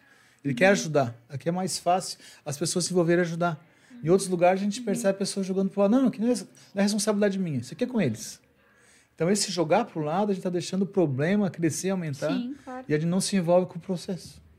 Por isso, o, o conse- os consegues, né? Eles são muito atuantes em Santa Catarina, mas não surgiram aqui, surgiram no Espírito Santo. Aí foi crescendo a polícia comunitária e hoje, graças a Deus, a gente também é referência nessa parte de polícia comunitária, né? E a gente estava falando antes, inclusive, no primeiro bloco, que é importante mesmo esse contato né, com a própria comunidade para entender o que, que a comunidade entende, entender o que a comunidade Sim. entende como, como necessidade, Uhum. mas que também possa apresentar É. o que de fato é a segurança para a população, né? Exato. Porque tem muitas pessoas que não conhecem, não sabem É. por onde começar, onde ir. Ah, eu, eu preciso registrar um boletim sobre tal coisa. Tá, mas onde que eu vou? Sabe? Uhum. E trabalhar tudo isso consegue. Consegue? Sim. É, a gente tem um, um Consegue, trocadilho. consegue ajudar. Consegue. Exatamente. Esse é um trocadilho que a gente usa também. Mas como você falou, você é, ouvir a comunidade, né, identificar e o problema ali, faz um rol de problemas ali da comunidade. Priorizar quais são os três principais ali. Tentar resolver em parceria com eles. Expedir um ofício, por exemplo, para a Celeste, que nós temos uma falta de energia elétrica aqui na redondeza. A gente precisa dos postes de iluminação para que é uma é a prevenção primária, é porque o delito, o delito não ocorra, que é um local que é muito fácil de um, do marginal se aproveitar, de uma área escura para poder subtrair ou roubar alguém. Então é um problema simples, só que com a ajuda do, do Conseg, das pessoas, dos órgãos, a gente vai solucionando passo a passo. Uma praça que está infestada de usuários, que ela está com má iluminação, os brinquedos quebrados, foi esquecida pelo, pelo Estado, pelo município. Aí vai conseguindo, passo a passo, aos poucos, até revitalizá-la, colocar iluminação, fazer com que aquele ambiente se torne seguro para a comunidade. E assim eu consigo Sim. ajuda diretamente a segurança pública nessas reuniões de bairro. Por isso que também é, é importante, né, essa... Queria ir? Não, pode ir lá. É importante essa parceria entre as, a- os próprios órgãos né, de segurança Uhum. sim, sim, pública. sim. Para que fique bem claro para a população isso também, né? O que Exatamente. que é papel de cada um, o que que é Então lá é explicado, um. Natália, é explicado. É, a pessoa tem um local lá que faz tempo que é um ponto de droga. Então é explicado, né? Tem um levantamento, tem a agência de inteligência da Polícia Militar, mas tem a Polícia Judiciária, a Polícia Investigativa, daí cada um lá expõe sua- o, seu, o seu papel. Não quer dizer que alguém, um vai fazer o papel do outro, porque se, se faz a usurpação, mas se não faz, pode ter uma omissão, né? sem entrar na competência, mas trabalhando em equipe, a gente se ajuda mutuamente. Aqui o delegado Diego, delegado regional, muito parceiro da Polícia Militar. A gente atuou em várias operações junto, né, sem vaidades. Sim. A Brigada Militar também do Rio Grande do Sul ajuda muito a Polícia Militar de Santa Catarina Sim. aqui e a Polícia Civil. É, a, a DPCAM ficou com, na sede da Polícia Militar aqui, na Isso, casinha do lado ali, né? Do batalhão. Sim. Também por Exato. um tempo que Eles estavam estavam em obras, né? Sim. Foi é, é que eu importante, faço, né? eu faço estágio na DPCAM, né? Por isso. Sim, sim, aquela casa ali eu, É, eu que residi. conhece, é a conhece casa do bem, né? comandante. Então, agora Aquela eu também. ali, que é a casa do comandante. Agora eu também conheço bem, porque ali era a delegacia, a gente ficou ali o quê? Uns 3, 4 meses É, trabalhando se buscar ali. os, os álbuns de fotos, antigamente era uma loja de sapatos lá. Ali era uma loja de sapatos, o tinha uma né? fachada. Não, não, a ali o batalhão, O exatamente. batalhão inteiro. Na é. Engenheiro Mesquita. Tem os funcionários na calçada, ali onde ficou a DPCAM. Sim. Tá ali loja, de, é, fábrica de caçados, alguma coisa assim. Olha só, Tá lá eles sabia disso. uniformizados ali na frente. Eu soube disso, adivinha como? Morando ali na casa. Eu acredito que nos anos 60. Morando ali na 70. casinha, Morando trabalhando. Trabalhando todos Uhum. os dias ali, eu também fiquei sabendo dessa história, porque daí a gente conversava com os PM, né? É, eu acho que foi nos anos amigos? 50 e 60. Porque em 1966, aqui passa a ser a primeira companhia destacada. E Araranguá é o polo da segurança pública da região sul inteira. Araranguá. Depois que inverteram os papéis, né, depois foi criado o batalhão de Criciúma, mas aqui teve a primeira companhia destacada, de, que era em Florianópolis, o batalhão Lopes Vieira lá, foi trabalhar aqui. Então, em 66 que criou o embrião. Por isso que tem muitos policiais aí, veteranos, aqui é o que eu saúdo, nossos veteranos aí, que são policiais daquela geração. Tem policiais daquela geração, daquela escola, de 1966, que ainda moram no Vale, tem que ser reconhecido numa solenidade, entrega de diploma, homenagem, almoço lá com eles lá. E tem que valorizar esse pessoal aí em vida, pra, porque a gente está sujeito, né? A doenças, a saúde. Infelizmente, semana passada a gente perdeu o Cabo Raimundo, né? O Cabo Raimundo estava convalescido de câncer de pulmão. Quero saudar a família toda dele. Quero saudar o Sargento Adriano, o Subtenente Rogério. São as pessoas que, que ajudaram a fazer campanhas, assim como os demais policiais do 19º Batalhão. Então, é mais um guerreiro que vai para o Exército Celestial de São Miguel Arcanjo, né? Que a gente fala que, que ele não morre, ele parte para outro exército. O exército lá do legal. céu, da Legião dos Anjos. Lá, né? Ah, que legal. E pode ir, Pode, pode ir, pode ir, pode ir. não. Tá, tá, tá, sacanagem. Saca? É que vocês deram uma respirada, eu fui. Não, porque eu, eu Te esperei respirar, eu já, eu já tava...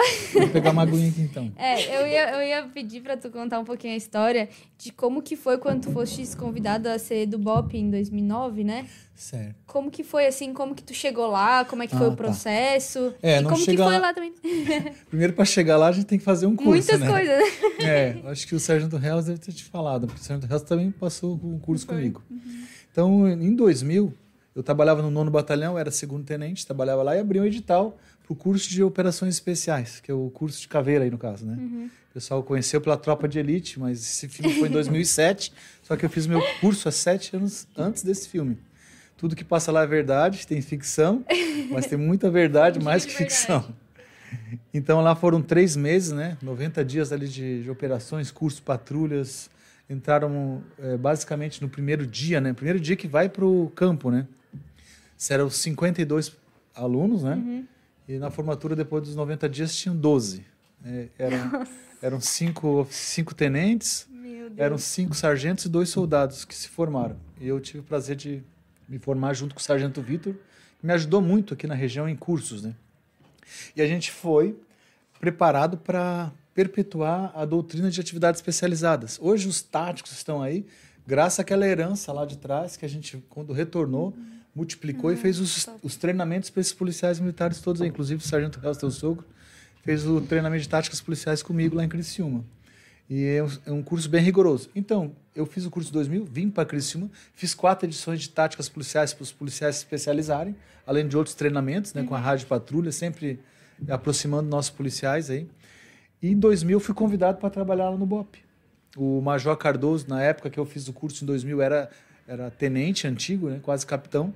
E ele, eu era capitão aqui, recém-promovido em 2008. Assim, Dimitri, quer trabalhar conosco aqui no BOP? Surgiu a oportunidade. Daí eu larguei o que eu tinha ali em Criciúma depois de 13 anos. Peguei minha esposa, né, a Leila, quero mandar um abraço para ela, trabalhava na Unesc, era professora de letras, de curso de letras português e espanhol. É, largou a Unesc, meus filhos pequenos, e fomos morar em Florianópolis lá. Passei lá um ano, assim, pô, passou um ano, porque. Cara, esse um ano foi intenso, tá? Porque esse um ano eu tive várias operações lá também, né, nas comunidades, né? Uhum. É, de Florianópolis ali. Na... A gente chama comunidade, não vou colocar favela, Rio de Janeiro chama de favela, né? Eu até acho um pouco vulgar, mas são comunidades, né? Uhum. Inclusive lá na Colômbia eu tive o prazer de estar lá em Medellín, e lá tem as comunas, eles uhum. chamam de comunas. Tem a comuna e o número, né? E lá as comunas hoje são pacificadas, tem teleféricos, tem acessibilidade, escada é tipo rolante. Tem escada Nossa. rolante lá. Vidigal, é... Comércio, é, dança de rua, tudo mais.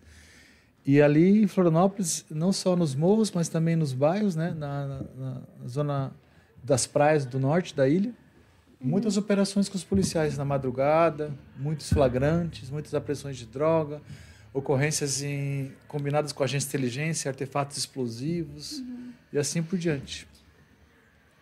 E o que, que mais diferencia, assim, né, a carreira uh, dentro da, enfim, uh, do BOP para na carreira de coronel, por exemplo? Nossa. Claro, a gente falou aqui da questão da gestão, mas... Ah, tá, é, Mas Dentro, além disso, além um, disso. Um oficial mais, na, lá na, é, no que BOP que inserido, que, né? que diferencia, assim, e o que, que é uhum. mais desafiador, né? Na prática. É, na, na, prática. Uhum. Pra... Desafiador é o seguinte: quando você é oficial de dia do BOP, você está 24 horas. Você está 24 horas de serviço. Você não, você não começa um turno, 8 horas vai para casa. Você está 24 horas. Então, tua família tem que estar tá ciente que tu está 24 horas de serviço. Né? E, tipo, tu não tem folga. Não, você vai ter tipo, uma folga, folga depois do, do, serviço ali, praticamente um dia também para você retornar para as suas funções. Basicamente é isso, né? As guarnições que são é, de serviço do BOP trabalham muitas vezes 24 por 72, né? Uhum. Só que o oficial de serviço externo, que era o oficial de dia, ele trabalhava 24, folgava um dia, no outro dia já estava no expediente lá para fazer as suas funções. Eu era chefe da inteligência, né? Então eu tinha que estar preparando ali cenários, né, levantamento de informações para dar subsídio a essas equipes atuarem num ponto que há um problema, por exemplo. Há, um, há uma série de crimes acontecendo, há um tráfico de drogas intenso, combinado com uhum. outros órgãos de inteligência, por exemplo, a Polícia Federal nos passa informação, uhum. a gente faz o levantamento, nossos policiais vão a campo para fazer a, o reconhecimento. Então, durante o dia são feitos geralmente os reconhecimentos nessas áreas que são é, difícil acesso, né? Uhum. Tem comunidades que o policial militar não consegue estar é, tá com uma equipe rotineira sem apoio, né? Lá em Florianópolis não há nenhuma, não, há nenhuma comunidade que o policial militar não consiga patrulhar, diferente do Rio de Janeiro, né? Lá a polícia militar consegue atuar em todas. Uhum. Tá? Então tem comunidade no Rio e São Paulo que não é possível o policial militar atuar sozinho, isolado lá com a viatura. Uhum. Então ali ele tem que estar pronto para fazer os briefings, para estar junto com a tropa. Ele não é só assim, ó, ah, pessoal, vocês vão lá e, explode aquela casa lá e não é assim. Sim, e você está junto, você é responsável para aquela patrulha de oito policiais, quatro em cada viatura. O tenente Dimitri na época, o capitão Dimitri ia lá junto e a gente sabia que cada um ia fazer. Você é o revistador, você é o selecionador, Você é o motorista, você vai ficar responsável pelas algemas, você vai ficar responsável pelo E material não de pode gás. dar nada errado, né? No momento ali não. Cada um tem sua função. der um você está negocinho, com, a- com o fuzil, você está com o calibre 12 com borracha, você está com a pistola, você é a segurança do revistador, e a gente sabe o que fazer, né? Tem o auto guardado, a viatura para, tem sinais e identificadores entre nós, senha contra senha, para fazer uma progressão no escuro e não ser plotado. É, trabalhar com o mínimo possível de barulho, né? Que a gente fala disciplina do silêncio, luzes e ruídos. Por exemplo, o celular nunca vai poder estar ativado no escuro, uma lanterna, um molho de chave, um cantil não pode estar é, nunca pela metade, por exemplo, que a água chacoalha quando você está andando. Tem um monte de coisa. Um monte de situações pontuais. O policial tem que, por exemplo, fazer um percurso de mata à noite, ele não pode estar pisando num galho, numa folha, para não plotar a localização dele. Então, isso tudo pode estragar. Vou dar um exemplo para vocês. Ali tem uma comunidade, é, a Rua 13 de Maio, perto do Hospital de Caridade de Florianópolis, tem uma comunidade ali. Tem a pedra, a cabeça do santo lá, a gente fez uma patrulha, né? Só que a gente já sabia que no primeiro beco teria um, um olheiro ali, seria o fogueteiro, responsável por as viaturas chegarem, ele lançar os foguetes e avisar todo Sim. mundo. Então ele teria que ser o primeiro a ser é, abordado, né? De que forma? Daí a gente é, deixa é, algumas informações que Sim, não- aí não pode, porque faz parte do protocolo. não, mas a, gente, mas a gente pode lançar a mão de um policial descaracterizado para fazer uma abordagem, disfarçado lá, entendeu? Aham, sim. Quantas equipes progridem por uma outra área. Ou ele é o primeiro a ser abordado, senão... Hoje a gente tem o advento das redes sociais, né? Hoje está sempre todo mundo mandando informação tirando a foto. Viatura Sim. passa, né? Tem que ter muito cuidado com isso. Então, essas atitudes das pessoas que o policial observa o comportamento delas na rua. Ele talvez ele ache que está tudo certo ali, tirando uma foto da viatura passando e botando no grupo de WhatsApp dele. Quantas vezes a gente não fez a volta, abordou aquele camarada ali, pegou o celular, observou, tá mandando pro grupo dele lá de bandido lá, ó, tô chegando e tal. Então ele é o olheiro moderno, né? Ele tá observando na rede social. Né? Moderno. Antigamente eles não lançavam fogos, que chamavam de fogueteiro. Ah, vocês viram, né? É, Também. exatamente. O policial também viu, ó, já foi. Mas, a- mas ainda tem. Ainda rola do foguete quando chega a É. droga também, né?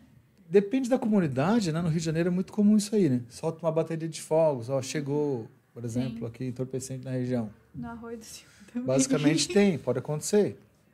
Só que é muito Perto fácil, só que é muito fácil localizar, né? Através é, hoje dos perfis que a Polícia Militar disponibiliza, tá? Hoje a gente tem um aplicativo PMC Cidadão. É muito fácil cada um baixar, ter acesso e ali ele consegue plotar e mandar informações para nós, é muito fácil. Sim. Inclusive com a localização do GPS, latitude e longitude. A viatura vai chegar através do Google Mapas ali. Eu, eu vi um vídeo na internet que viralizou, fui mudando um pouquinho de assunto, do, de uma mulher que ela estava finalizando o curso de caveira e aí eles botam o brasão aqui, né? Certo. E batem, e aí ela gritava caveira. E aí. Ah, sim, sim. Que é um curso Do bem. Não, mas ela Pode. berrava, né? Tipo assim, bem intenso e tal. Porque é um curso bem intenso, Sim, né? sim, sim. Fala um pouquinho pra nós sobre, sobre essa etapa, assim, da sua vida, esse momento. Sim, sim, esse curso é bem intenso porque ele faz com que o policial militar ele seja submetido a longas eh, patrulhas, caminhadas, mochila pesada, fadiga, re- eh, resistência às fadigas, né? Sim. Ele tem que ter, ele, ele, aliás, ele é submetido a pouco sono, eh, muita, muita missão. Por exemplo, a gente ficou duas semanas, né, na Serra do Tabuleiro, no Macembu, sujeito ali a acampamento, a, a terreno e adversidades. Quem passa na BR-101 passa ali perto da eh, Praia da Pinheira, aquele último pedágio, eu vou passar uma ponte que tem um radar a 80 km e vê um morro ali dos índios ali, olha para a esquerda, ali tem um rio Maciambu. Aquele rio ali ele é gelado tanto no verão como no inverno. Imagina no inverno, né? Mas se no verão já é gelado, imagina o aluno todo equipado, fardamento, no rio. Então é um, é um local diverso. A gente Sim. fez o curso em setembro. Já era, então, um local bem complicado. Se você olha também para a esquerda daquele Maciambu, ali o Vale do Tabuleiro, você vai ver várias montanhas.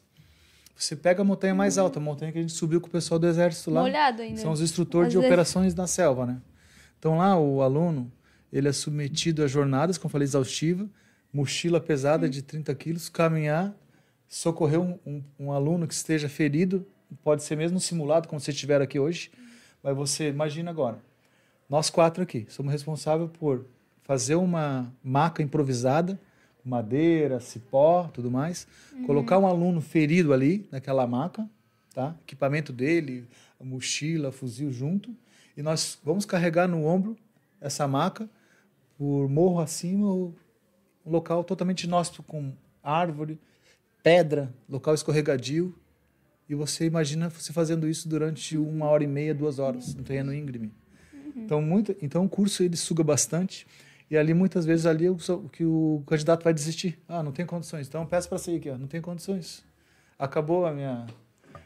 Ah, daí veio, assim, vem aquele. tô ditado, cansado, Pede pra sair, né? pede pra sair. Tô cansado, não dá mais. Então, o senhor vai de sair? Então, pede, pede para sair, pede para sair. Então, dá, menos um aqui. Basicamente, é isso que acontece, né? Porque realmente isso ali é uma seleção natural, né? Charles mais Darwin forte já vai ficar, né? É, Exato, Charles Darwin já falava, né? O ambiente Sim. que vai selecionar aquela variação que mais se adapta ao terreno. Então é isso que é sugado no- lá no local. O camarada está acostumado com muita mordomia, ele não vai se adaptar lá. Porque tem uma frase que diga, né? Você tem que estar desapegado, né? Você tem que estar preparado para o pior. E tem uma frase que é a seguinte, que vem do curso de guerra na selva do Exército Brasileiro. Seja moderado em suas necessidades. Aprenda a suportar o desconforto e as fadigas sem queixar-se. Tem iniciativa. E vai indo. Deu o camarada, pô, tô no local errado. Então tá, meu amigo. Então não, era nem para estar aqui. Quem tem problema com família, quem tem problema financeiro, quem está com problema com boleto lá, já não vai, porque ele vai ficar incomunicável. A gente ficou lá nesse acampamento lá 10 a 12 dias lá e não tinha contato com a família. O contato era através do coordenador, se tivesse um problema com algum parente lá. Então, basicamente, era o- a família rezando por nós e nós rezando a cada dia para não Pela torcer. família. Não, para não Também. torcer um pé numa Pra patrulha. não- claro. Tu imagina assim, ó, tu tem condições, vocês têm condições, as três aqui, de carregar um ferido lá, tá? Por mais difícil que fica, mas vocês se prepararam para o curso e estão carregando. Sim. Beleza? Vão revezar até o ombro com, com a outra para trocar o esquerdo pelo direito. Mas vai chegar o momento que você vai pensar assim: se eu torcer meu pé aqui com o turno numa pedra, aí você perdeu o curso, porque o teu pé é responsável pelo deslocamento. Ninguém vai ficar te levando lá. Aí ah, mas aquele aluno foi ferido. Não, vem cá. Ele é ferido simulado, depois o ferido troca. E aquele aluno que machucou o pé de verdade, ele, tem, ele vai estar fora do curso. Ele não tem condições de continuar. Então é isso que muito que desliga o candidato, né? É isso aí. E dorme muito Sim. pouco, tá? Ah, eu ia perguntar isso. Aquilo que eu sobre- falei. Então, aquelas patrulhas que a gente está de madrugada, tu imagina assim, ó, a gente está numa jornada de dia, de tarde, estamos aqui agora, deve ser oito e meia, né? A gente vai entregar uma missão e vai começar essa missão meia-noite. Essa missão vai acabar quatro e meia da manhã, no mato. E a gente vai voltar para nossa base, vai chegar lá às cinco e meia, lá na, na barraca, né? Então, quando a gente chegava na barraca, a gente assim, pô, agora vamos poder dormir. Aí era cinco e meia, pessoal, seis horas, você já tem que estar pronto para a próxima missão. Seis horas, é. Com a barba feita, com o fuzil pronto, limpo, fardamento tudo pronto, e você tem que entrar em forma ali para a gente conferir. Então era conferido. A barba, a ceia pessoal, o fuzil tá limpo, como é que tá teu, teu coturno tá sujo? E agora? Não, você vai receber uma letra, né? Tinha o, o I, insuficiente, o B, bom, né? Aí nós tínhamos o... o Cara, ninguém ganhava aquele excelente, né? Era sempre o regular, né? O, o bom e o insuficiente. Era o R, regular, o B de bom e o I de suficiente. Qual era a letra que mais ganhava? o I, insuficiente. Meu camarada... Situação complicada Daí o essa. instrutor dizia assim, ó, tem muito esse turno aqui, então vamos pro, pro Igarapé. Que Igarapé é isso aí? Lá no norte tem Igarapé, é água. Vamos pra água. Daí é pra água de madrugada. Então, isso que baixa a moral de um Sim. aluno, né? Vai ir pra água de noite no frio. Então, ele, muitas repetidas vezes, ele não consegue. Sim. E a falta de sono também, né? A Tem que falta de um sono, é Sim. verdade. Psicológico. Sim. Na verdade, pra tudo, né? Dentro desse curso É. tem que estar com o psicológico bem forte. Sim, também, né? sim. Olha, vou dizer para vocês, a gente dormiu muito pouco mesmo, assim. A gente dormiu ah, na primeira semana, no sábado. A gente começou o curso numa segunda. Foi dormir bem num sábado porque eles deixaram, né? Agora vocês vão descansar durante a, a manhã aí para repor energia. Só que no sábado à tarde já começou uma defesa pessoal lá de como se fosse um combate, né? Homem a homem, só com só com a calça de instrução, de coturno, sem camiseta, era é como se fosse um ringue, né? Daí era a luta, defesa pessoal. Aí já tá cansado daquilo que aconteceu durante a semana, vai lutar com o pessoal, aí vai. Então, por que tudo isso? Aí o meu instrutor vai dizer o porquê disso aí. Diz, já dizia o capitão Cardoso, que era coordenador do curso, ele dizia assim, ó, policial de operações especiais tem que ser testado sobre todas as adver- adversidades. Ele vai ter que vencer as fobias, fobia à água, a ambientes confinados, a animais peçonhentos, a gás lacrimogêneo. tem que estar preparado para descer um rapel de 28 andares, Luz Cavaler, tem que estar preparado para entrar na água à noite, fazer um mergulho, tem que estar preparado para ambiente com gás lacrimogêneo, contra cobra, animais peçonhentos, tem tudo instrução para isso, tá? Caraca. Ninguém chega assim, ah, tem uma cobra para te pegar aqui, não. Sim, é tudo ensinado. Isso aqui é uma serpente, uma víbora, é da, é da classe do brótopus, Tranquilo. jararaca, cabeça triangular, como identificar uma serpente ali, peçonhenta de outra não, e assim vai.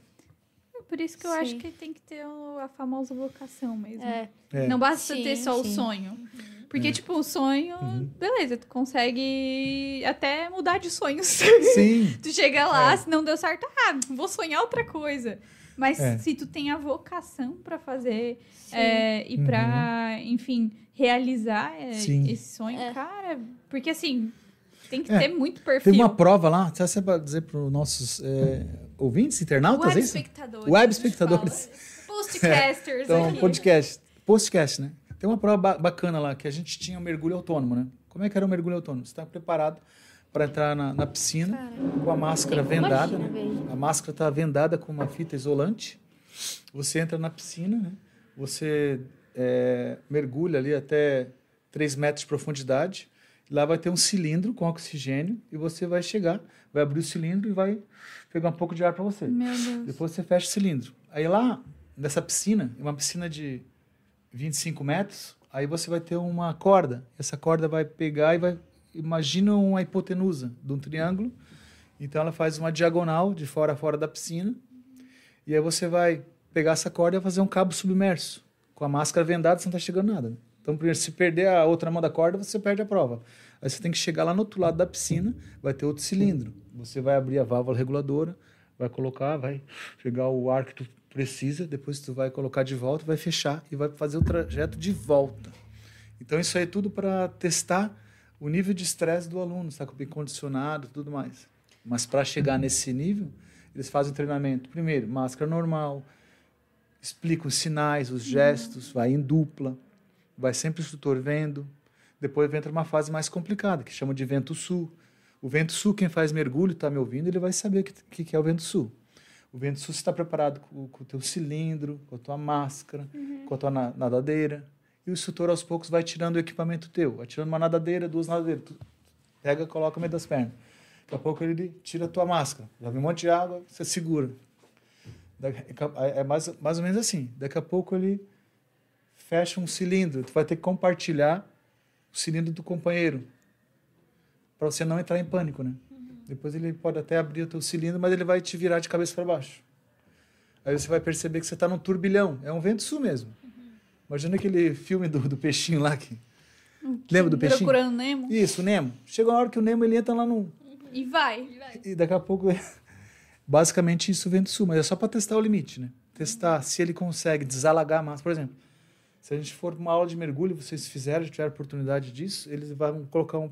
Você vai abrir um pouco a tua máscara e vai alagar.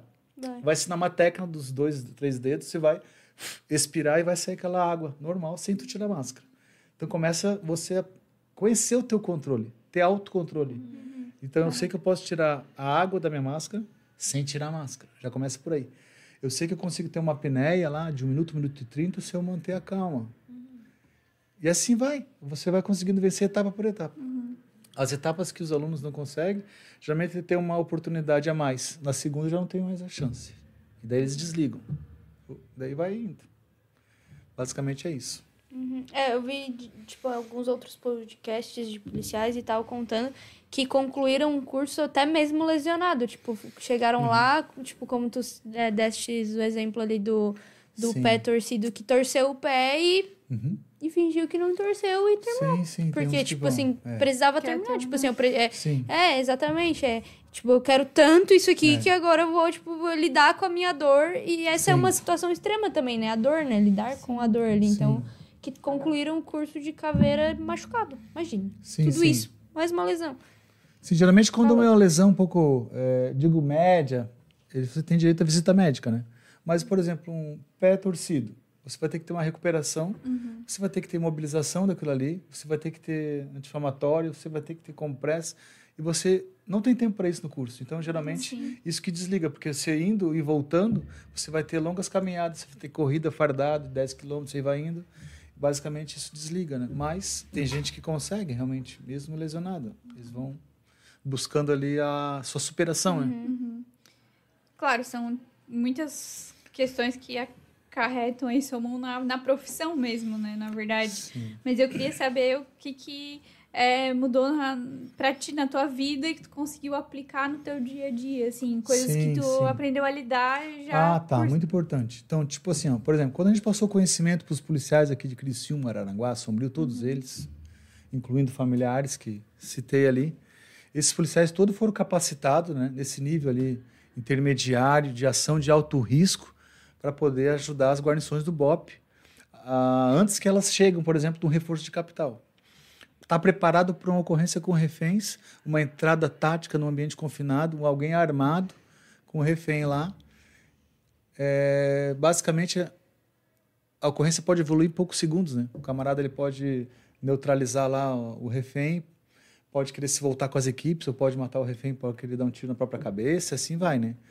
Então, todo o acionamento é feito para os escalões superiores, o BOP começa a proceder deslocamento, tem aeronave para isso, tudo mais, tem negociador capacitado, mas tem interven interventor em ocorrência de crise, o primeiro interventor aqui na, na região capacitado. Os policiais que têm cursos, têm gerenciamento de crise, eles sabem do que eu estou falando, eles sabem os princípios né, eh, de como lidar numa ocorrência dessa de crise. Só que depois os recursos locais podem não ser suficientes, né? Pode ter uma ocorrência extraordinária, assim a gente vai falando aos poucos. Mas enfim, uma ocorrência, por exemplo, o camarada ele tá no, eu peguei uma ocorrência dessa lá em Criciúma. O camarada ele tem um estabelecimento comercial, um bar à noite. Ele tem um desafeto, um cliente desafeta, ele é dono do bar, ele mata o cliente no próprio bar e fecha a porta. Ele está lá dentro do bar com a vítima tá morta na calçada, ele se fechou com a porta de correr dentro do, do bar. Aí começa um gerenciamento de crise. Você isola os perímetros, né, com as equipes. Você tem o perímetro externo para isolar de curiosos. Imprensa ali um limite para que a gente possa ter o- a segurança também dos profissionais de imprensa e vai indo. Os profissionais Equipe respeitosos tática, de é. imprensa Tem muitos tá de boa parceiros. trabalhar, né? Tem Agora os que são né? desrespeitosos, É. tem que... Eu digo mais pela segurança, né? Sim. Que o indivíduo armado dentro de um bar ele pode romper fogo por de dentro para fora, atravessar lá a porta de ferro. Mas basicamente aquela ocorrência foi uma ocorrência que evoluiu com a doutrina. Isso que a gente aprendeu. Ganhar tempo, indo su provendo suporte para a equipe tática, ganhando tempo para a gente saber com, com o vizinho ou com o parente como é que era aquele bar, como é que ele era por dentro. Faz uma planta. Aqui a gente tem a, o bar, que tem o banheiro, que tem um quarto lá anexo. Ali tem uma, um basculante. Tudo isso foi importante para nós. Saber se ele tinha mais pessoas dentro, que arma que ele tinha, a gente foi buscando informações. Ele tinha um revólver calibre 32, tinha mais de seis munições, tinha munição extra. Ele estava no quarto dele com essa arma. E aí a gente decidiu é, fazer a verbalização para que ele se rendesse. Não se rendeu. Passou muito tempo ali e o camarada ficou quieto. E agora? Tá quieto, ele pode, pode querer até se matar lá dentro. Então vamos lançar aqui pelo basculante do, do banheiro aqui uma granada de gás lacrimogêneo, vamos gasar o ambiente, vamos preparar com a nossa máscara, vamos romper com a ariete a porta e vamos entrar com a luz e som e fazer o, o cômodo a cômodo ali até, até localizá-lo. E ele estava escondido embaixo do, da cama, embaixo do estrado lá, com essa arma na mão. Meu Deus. Então, basicamente, tu tem pouco tempo para decidir, né? Aí, polícia, polícia, larga a arma. Largou a arma, colocou a mão na cabeça, fez o que foi orientado, deu certo. Mas tem ocorrência que evolui, né? o camarada começa a disparar. Por isso que o que antecede isso é o controle emocional e cada um saber sua função na cena. Daí, basicamente, não é uma coisa assim que eu digo assim, ah, que desorganizado. Não, a gente tem uma organização já desde o início do serviço. O que, que eu falei, né? O tenente é o responsável, o sargento é o elo de ligação, comanda a tropa, tu sabe que vai levar teu bornal com granada, tu sabe que tu vai ter que ter o fuzil, tuas munições, controle das máscaras de gás, lacrimogênio, como é que tu vai atuar numa ocorrência de crise. Porque do nada hoje alguém, por exemplo, um marginal vai entrar para subtrair ou roubar uma farmácia, por exemplo, à noite. Ele vai entrar com uma arma de fogo, com uma faca, vai querer render o caixa. Já, se, se alguém aciona o 190, se a viatura chega, pode, essa ocorrência evolui para uma ocorrência com refém localizado. Então, do nada, essa ocorrência já vira ocorrência com refém. Então, muitas vezes, né, na técnica, né, geralmente, é preferível deixar que esse marginal fuja, uma fuga fácil, evita a morte de um civil inocente, captura ele depois. Mas na prática, às vezes, não acontece isso, porque as guarnições já chegam, né? Mesmo sem saber do cenário, e ela evolui. Daí começa o gerenciamento. Lá em São Paulo é muito comum o marginal querer que, o, que a COI, que, que a COI gerencie a ocorrência para ele, eles terem um índice de sobrevida maior. Então, basicamente, é isso. Porque ele sabe que vai ter negociação, o pessoal do GAT vai negociar. Sim. Tu atuaste no, no assalto ao Banco do Brasil em Criciúma, né? Sim, sim. No Unibanco também, tá? Conta um pouquinho pra nós É. como é que foi, porque a gente lembra que virou Sim, um sim. caos, né? E todo mundo Sim. vendo quem não tava lá em Criciúma pela internet, né? É. A gente aqui, tipo, será que eles vão vir e tal? Sim, sim. Pra cidade, porque tinha Uhum. é, a, a, a notícia de que po- eles poderiam vir pra cá Pra também. passar por enfim. Araranguá, né? É, Na tanto verdade, que na a, BR. a central de polícia tava bem Cheia. che- cheia e segura, também, com várias é porque viaturas. depois eles foram trazidos pra cá, né? Os que foram presos já em seguida Sim, ali, eles sim, foram trazidos logo em aqui. seguida. Foram três, eu acho. É, alguns que foram trazidos abordados pela cá. Polícia Rodoviária Federal, exatamente, foram três para cá. Mas então, só no longo do tempo, a linha do tempo bem rápido, para a gente poder distinguir uma ocorrência da outra. Tem eh, os jovens que são da geração do ano 2003, pegaram a ocorrência do Unibanco, onde dois policiais militares foram mortos nessa ocorrência, eu estava lá também. Foi em 26 de agosto de 2003, quatro da tarde. Dez marginais entraram no, no Unibanco, que está na Vila Centenário, hoje é o Banco do Brasil ali. Entraram com uma reta na porta giratória, fizeram o pessoal ali de refém, acharam que ia conseguir roubar o dinheiro do carro forte da Prosegur, não roubaram nada e na troca de tiro com os policiais, balearam dois policiais nossos mortalmente, no caso, né? O cabo Borat e o João Domingos. E o outro, cabo Marlon, foi ferido no ombro. Então, resultado, estamos em luto eterno, né? Tipo, a cada 26 de agosto que passa, um aniversário de morte é uma homenagem à sua família, um policial que está lá na Galeria dos Heróis, né? Que honrou seu compromisso e aquilo ali fica na nossa cabeça, né? E aquilo ali foi um divisor de águas para como a gente atuar em ocorrências dessa natureza, né? Para aquela época, para aquele Sim. estilo de, de ocorrência daquela época. Aquela ocorrência ali, ela, aqueles eh, marginais, eles eram basicamente de outros estados da federação. Muitos do Nordeste, Centro-Oeste, Rio Grande do Sul, com olheiros aqui da região, em 2000. 2003, tá? Essa de agora, de 2020, 30 de novembro, ela, ela foi uma além fronteiras, foi transnacional, foi, foi uma mega operação deles, que eu digo, de infraestrutura para valer a pena, né? Porque o domínio de cidades ele mudou ao longo do tempo, né? Ao longo do tempo que eu digo, anos 60 para 70 tinha o Lampião Maria Bonita lá, os cangaceiros, né? Do sertão do Agreste Nordestino. Eles tinham suas carabinas, suas espingardas, eles vinham naquelas cidades menores, invadia a delegacia, prendia o policial, amarrava lá o, o delegado, rou- roubavam lá o, o dinheiro da, dos bancos. Beleza. Com o passar do tempo, lá para os anos oit- 90, para ano 2000, começou o novo cangaço. Então era 10 a 15 homens, faziam isso também. Iam nas delegacias, polícias, tentavam roubar armas e prender os militares para não ter a, a prontação da, da resposta, né? E aí começava a atuar com explosivos nos caixas eletrônicos para roubar o dinheiro. Já nessa geração agora de 30 de novembro de 2020, já é um terrorismo doméstico. Né? Fala domínio de cidades. Eles planejam atacar as tesourarias regionais, né? Então ali o, o Banco do Brasil não era simplesmente o Banco do Brasil, era tesouraria regional ou até mesorregional, né? O regional que eu digo ali, tem uma região da ANREC, tem a região da MESC, o mesorregional, ANREC e a MESC junto. Então tem muito dinheiro, muito numerário. E a gente estava em novembro de 2020. Nós tínhamos a pandemia, tinha aqueles auxílios emergenciais, lembra? Nós tínhamos 13 terceiro, nós tínhamos salário entrando na, na conta, porque era final do mês para início do mês. E o que aconteceu, né? Eu que eu digo isso, né? Tem que ter mais comunicação entre os bancos e as polícias militares também, e os outros órgãos de segurança. Porque entre os bandidos teve, né? Teve, mas eu digo assim, Não, a Nath, olha só. comunicação foi. Ser gerente do banco X, Y, Z. Sim. Eu sou o comandante lá da região e eu preciso saber de uma informação. Vocês vão guardar com vocês essa informação, vocês vão compartilhar o mínimo possível para comigo. Você tem muito dinheiro, mas muito dinheiro mesmo. E eu preciso um policiamento ostensivo para inibir o crime aconteça. Vou Então essa informação morreu com, com aquele gerente lá. Tá até hoje não conversa com a polícia militar. Basicamente é isso. Ficou com ele a informação. Se ele tivesse falado comigo como outros gerentes, já tinha falado com o comandante de batalhão aqui de Aranguá, o Zanetti, lá o Moreno, e Sara, o Mário Luiz, a gente ia simplificar. A gente ia quebrar o planejamento inicial deles. Porque quem está na região há 30 dias, ele vai ele está verificando como é que está a movimentação do policiamento. Uhum. Aí tu faz uma mega operação presença em várias agências Uhum. lotéricas e casas eh, e bancos, tá? Satura. Aí o cara, ó, pessoal, aqui não dá mais. Tá cheio de policial, como é que Basicamente é isso. Não é um dia, uma hora. É uma semanada, duas. Não tem tempo para acabar. Então, basicamente, esse é um problema nacional, tá? As quadrilhas de domínio de cidade eles estão localizando essas tesoureiras regionais com milhares né, de reais aí para estourar e valer a pena. Por isso que eles têm essa operação, essa operação deles, que envolve mais de 50 pessoas, na cena ali 30, 40, mas tem mais gente por fora. Sim. Ah, tem que valer a pena. É aluguel de casas, aluguel de sítio, O caminhões, o- explosivos. O galpão que deixaram os galpões. carros. Carros também. Exatamente. Imagina assim, ó, explosivo, armas. Bater uma ponto 30 para bater uma aeronave. Para furar um, a blindagem de um carro forte. De um caveirão, por exemplo, ou de uma Prosegur. Você está pronto com aquele armamento ali? Da onde que veio aquela arma e o que, que envolveu isso tudo?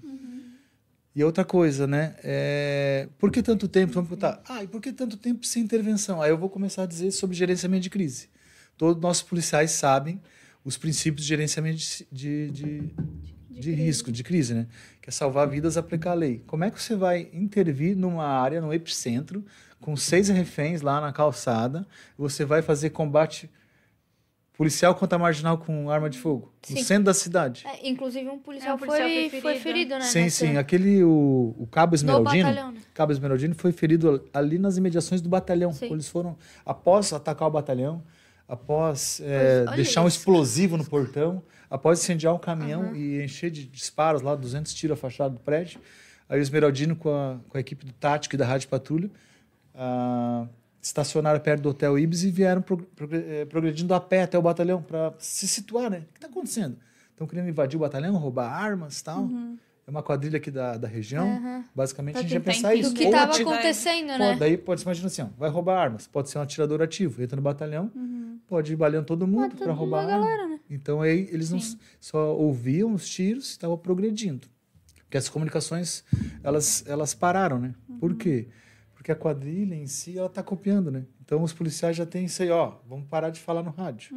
Aí tu começa a usar uma, um- uma rede social. Nossa.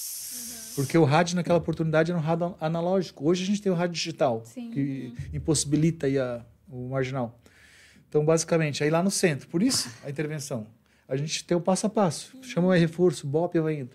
Aí o que acontece? Um incêndio lá no Morro do Formigão, Sei. em Tubarão. Em Tubarão, aham. Não, eu- não dava pra descer, né? É, aí meu amigo lá de, de Tubarão, eu falei assim, ah, Lisboa é o seguinte, cara, tem como mandar reforço? Ah, incendiaram o túnel aqui, cara, então é o seguinte, fica por aí, eles vão atacar vocês também. Então a gente foi pegando reforço aqui em Araranguá, Sombrio e Sara para nos ajudar. Cidades mais próximas lá da REC, Siderópolis, Cocal do Sul, Morro da Fumaça, Uruçanga, Orleans, assim vai indo. Até chegar o reforço. Quando chegar em Tubarão, tiver aquele morro, aquele morro incendiado, túnel, né? Tu tem que desbordar, tu tem que fazer um... Mas enfim, Aí a gente tem que valer a pena, né? Toda a situação. Por que, que eu digo valer a pena? Porque depois que eles eh, fugiram dali com aquele numerário, deixaram até dinheiro cair na rua, foram para a roça de milho, foram de É, caminhão para o Rio. Jogaram, né? Eles deram uma, uma- Eu acho que eles tinham tanto de numerário, papel, tanto dinheiro que era fardo, que não cabia em todas as caminhonetas dele. Eles sobrou um fardo, jogou um fardo. É.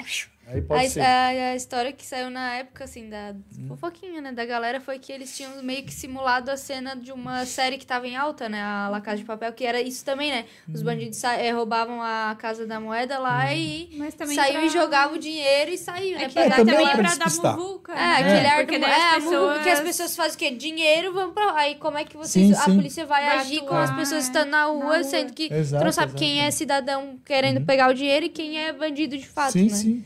Ó, mas o mais importante, né, que eu começo a analisar como comandante depois daquela operação, tá? Que a gente reúne uma força-tarefa. Você reúne vários órgãos de, de, inteligência. Aí a Polícia Militar, Polícia Civil, Poli- Brigada Militar, Polícia Militar de São Paulo, e assim vai indo. E agência de inteligência trocando informação. Aí pegando informações de São Paulo, lá do pedágio, onde passou um casal antes no pedágio, que acharam um ticket na roça de milho lá, do espigão, que era o pedágio deles, que era quem supria, quem supria a logística da quadrilha com armas, munições, aos poucos é aquele casal. E vai indo. Aí você vai juntando. Aí você faz a prisão. Depois a Polícia Rodoviária nos ajudou. Ali na BR, fizeram abordagem. Mais três. Aí a Polícia Civil também em Gramado, prendeu lá mais dois ou três lá, inclusive um líder da facção, da facção criminosa. Aí vai indo, né? Nós tivemos um policial ferido, foi Esmeraldino. Até hoje ele está em residência em tratamento, certo? Agora, veja bem, aquela ocorrência de Criciúma foi em 30 de novembro de 2020, tá? Se vocês pesquisar no Google, Araraquara foi em março de 2021, alguns meses depois. Sim. Olha o desastre que aconteceu lá. Quatro pessoas morreram da comunidade. Um começou a filmar lá a ocorrência no meio da rua, lá, um, um videolog lá, blog lá, ao vivo, morreu. Pá! Outro foi amarrado num carro, aquela típico, foi morto lá pelos bandidos na troca de tiro. O outro no posto de gasolina lá, foi morto na, na troca de tiro na rua. O quarto não morreu, mas ele perdeu a perna. Ele foi pegar um celular na calçada, esse celular era dos marginais. Estava armadilhado com nitrato de amônio explosivo. Cortou o pé dele. Então veja assim, ó, e sem contar mais de 5 mil tiros na área central de Araraquara. ó. Então veja bem, se ali em Criciúma, aí eu vou dizer alguma coisa que é técnica para vocês, né? O BOP veio, veio o esquadrão de bomba, veio um robô, o robô do legado da- dos Jogos Olímpicos de 2018. É o robô Theodore, né? Ele tem até um nome esse robô. Ele desmantelou parte por parte do, dos artefatos, desmantelou a carga principal da carga secundária, primária, tirou tudo isso e aí nós tínhamos 200 quilos de nitrato de amônia. Aí o BOP faz um relatório. Tenente Cor- Coronel Lúcio, quero mandar um abraço aí pro comandante do ex-comandante do BOP, meu amigo, né? Longa data, ele foi o comandante daquela equipe de explosivista. Aqueles 200 quilos de nitrato de amônio, segundo o relatório de explosivo que o Lúcio fez lá, ele era capaz de neutralizar pessoas num raio de até 500 metros de distância do epicentro. Colapsar estruturas de apartamentos na área central. Tu imagina? Qual seria? Estrago. Daí eu vejo assim, ó. Eu vou dar bola para internauta que malhou lá? Não, cara, olha só. Se for ver tudo isso que eu tô falando, você imagine você com a tua família num prédio na área central de Criciúma, na rua Lauro Miller, ali com a Getúlio Vargas. Esse prédio colapsa, cai, destrutura todo. Três, quatro andares. Prum, e aí? Era. Por que, que eu tô falando isso? Porque em cinco, seis esquinas do centro de Criciúma, os marginais deixaram as armadilhas com os artefatos explosivos já pronto, preparado para que cada viatura que viesse, pum. Aí ele estava pronto e de uma estrutura, por exemplo, Casa Pernambucanas lá, pertinho da Casa Pernambucana, pum, explodia tudo. Perto de um prédio, perto da Praça do Congresso. E quando a quadrilha foi abordada pelo BOP no sítio ali, o sítio, o local da transição, foi pego o transmissor deles, conectado aos Isso celulares. na Nova Veneza. Isso foi lá Três Cachoeiras, no Rio Grande do Sul. Ah, tá. Eles acharam, sabe o que lá? Sabe aquele material pirotécnico de fogos de artifício? Você tem uma bateria de fogos lá na praia de Copacabana. É, bateria 1, a balsa número 1. tá, balsa 2, balsa tá. 3. Ali Aham. foi, foi pego lá a rua Getúlio Vargas, a rua Lauro Miller, a, a rua São ali, José. Então eu digo Tava assim, ali ó, o pessoal no caso. que fala depois, ou escreve que, que acha que foi, tudo que eu tô falando é técnico e que a gente viu e tá lá no laudo do BOP. Todos os 200 quilos de, de explosivo, é autoexplosivo, é emulsão encartuchada. Os bandidos vinham, furavam a parede, colocavam uma estrutura de metal, colocavam emulsão. Que seria a, a dita banana de dinamite. Imagina uma estrutura de metal de um metro, coloca três bananas de dinamite dentro. Coloca na parede, e aí eles tinham várias daquelas ali. Então, por isso que eu digo assim, ó, ficamos felizes pelo resultado. Foram 15 presos, nenhum civil ferido ou morto. Então, ganha uma ocorrência. Por que eu estou dizendo isso? Passa uma pesquisa no Google, comece a pesquisar casos de ataques nas cidades. Sim. Araraquara é uma delas. Campinas, mais de 500, meio milhão de habitantes. Recife, capital lá do Pernambuco, foram atacadas. Criciúma foi, era 210. Não morreu, graças a Deus, não ficou ferido nenhum civil. Então, o policial militar está cumprindo a missão. Então, ganhamos a ocorrência.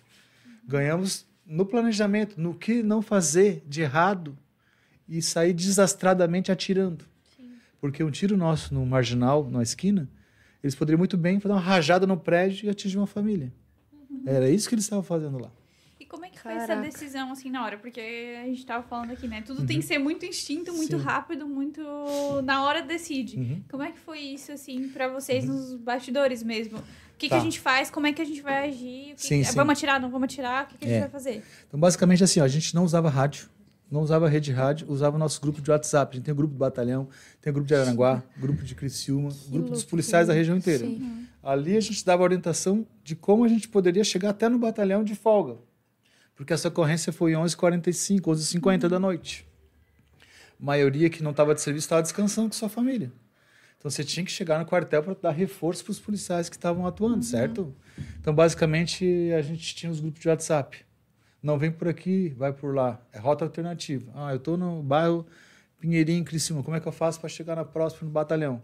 Então você não vem, por exemplo, pela rua, eh, pela Centenário, perto do Angelone, tem um cara armado lá com fuzil lá. Óbvio. Pela Santos Caraca. Dumont já foi visto outro camarada lá com Sim, e E já foi mapeado isso, É. tipo, rapidamente. Não, e outra, não tinham só aqueles 10 carros blindados deles lá. Tinha mais carros que eram de outras cores, não era só preto, rodando na cidade, Sim. tá? E basicamente foram vistos também alguns deles abastecendo eh, equipes de contenção nas esquinas para entregar mais munições para eles. Eles tinham tempo para tirar. Eh, por exemplo, se- vocês três aqui estão na esquina da rua Lauro Miller com a Getúlio Vargas. Vocês, quando der meia-noite e dez, vocês dão tiros aí para o alto durante três minutos. Eles, você sabia o que tinha que fazer. Depois passar para outra esquina. Isso para fazer o que? Terror psicológico entre comunidade e força de segurança. Tanto que, tipo, o Criciúma ficou um vazio, né? Sim, sim. ninguém Ninguém se... pairou, né? Ah, tipo, naquela cara, madrugada ninguém todo mundo, pairou é, no Criciúma. Digo assim, a autoridade principal que fez contato comigo, o prefeito Clésio Salvaro, da madrugada. Coronel, o que, que a gente deve fazer? O que, que o senhor quer que eu Fique em diga para a comunidade?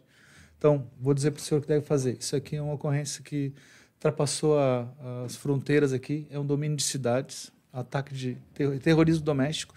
Pede para essas pessoas ficarem em casa, agachado.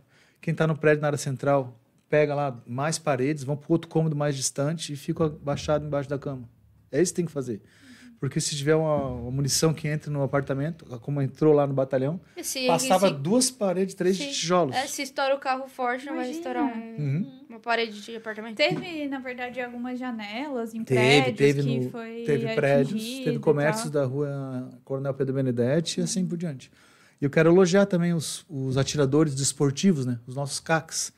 São aqueles caçadores, colecionadores e atiradores desportivos. Temos muito aqui na região. Lá em Criciúma também não é diferente. né? Tem o Albert Scheid, tem o 9mm, tem o Clube Magno. E lá eu tenho grandes amigos. E tenho grandes amigos com armas excelentes. Ferraris de- armas de sniper. 76251, ponto 308 Winchester, ponto 338. Tem, tem amigos meus civis que têm curso de atirador de precisão, com luneta importada, fuzil, da, fuzil belga, fuzil suíço. E eles não deram uma de herói, querendo estar na sacada, colocando a luneta, atirando na cabeça do camarada. Eles fizeram isso que eu falei para vocês e para o nosso internauta, né? Eles agiram da forma preventiva que eles foram ensinados. Para um civil isso é muito importante, tá? Olha a disciplina que ele teve. Vamos se abrigar. Não vou me meter herói. Se eu dou um tiro aqui, o cara dá um tiro na sacada, mata, Imagina. mata minha família, mata meu vizinho. É isso que aconteceu. Então daí a gente E chegou... eles estavam, né, nos topos dos prédios. Não, isso ali foi boato, tá? É? É desde é fake news. Essa Aí, do... ó, já espalha É, é, fake essa news. foto Porque que tem uma ali. foto, né? Tem, tem. que- Eles são pessoas que subiram no terraço, não tinha nada a ver com a quadrilha. Mas teve, por exemplo, o que eu estou dizendo de rotas, né? Aquela via rápida de Criciúma lá, que liga a BR-101, ela estava com vários miguelitos, aquele prego com ponta vo- voltada para cima para furar o pneu das viaturas. Então que teve, chegassem por ali, É. né? Teve muito policial que chegou de folga, passou pela via rápida, né? E furou o pneu do carro. Eles já colocam no trajeto, né? Sim. Pra Cara, fazer- como assim? E foi. O que Muito vocês pensam? absurdo. Foi nessa noite que eles montaram tudo isso? Sim, eu acredito que não. Acredito que a preparação já foi bem anterior. Alguns presos revelaram algumas coisas que eu posso contar, outras não, né? Mas o pessoal do nós temos lá uma força-tarefa, né, que trabalhou com isso lá em Florianópolis. Mas enfim, o... alguns presos que foram eh, detidos e capturados, eles falaram: "Ó, eu sou do, do estado X, por exemplo. Sou não vou quero dizer estado para não bajular ninguém. Aleatório. Sou do estado X da federação. Tá, e como é que você foi cooptado? Ó, eu fui cooptado porque tinha uma missão para mim em Criciúma. E a data? A data X. Seria um dia antes da, do assalto, por exemplo. 29 de novembro de 2020. Tinha que estar lá.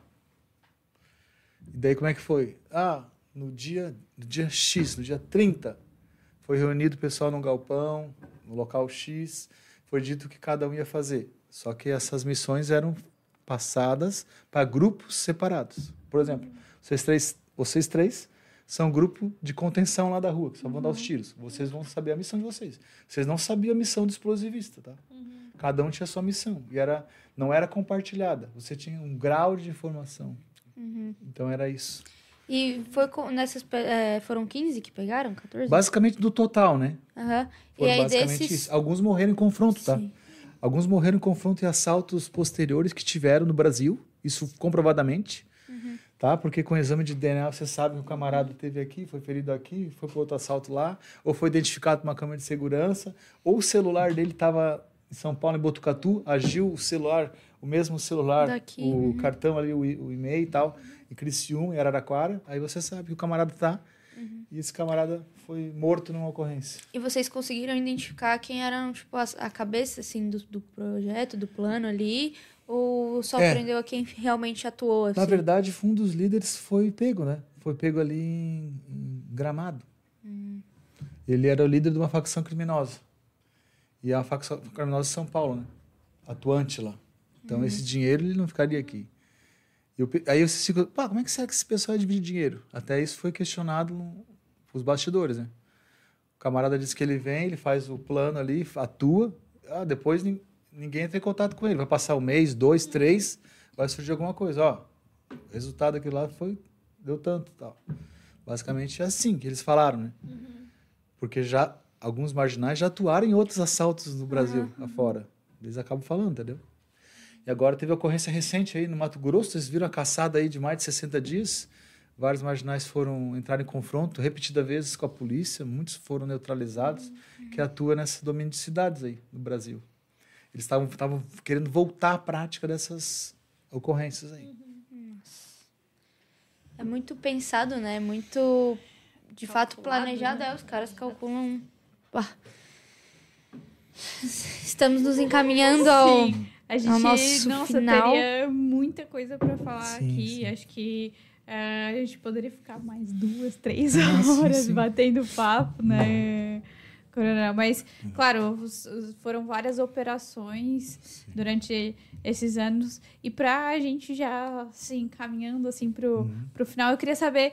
Hoje, tu olhando para trás, assim, observando toda a tua carreira, por Uhum. onde tu passaste, tu foi realizado naquilo que tu decidiu fazer? Sim, sim, foi muito realizado. E aqui em Araranguá, especialmente aqui, tive o prazer de comandar o 19º, trabalhar aqui com os policiais aqui. Eh, me sinto em casa, tá?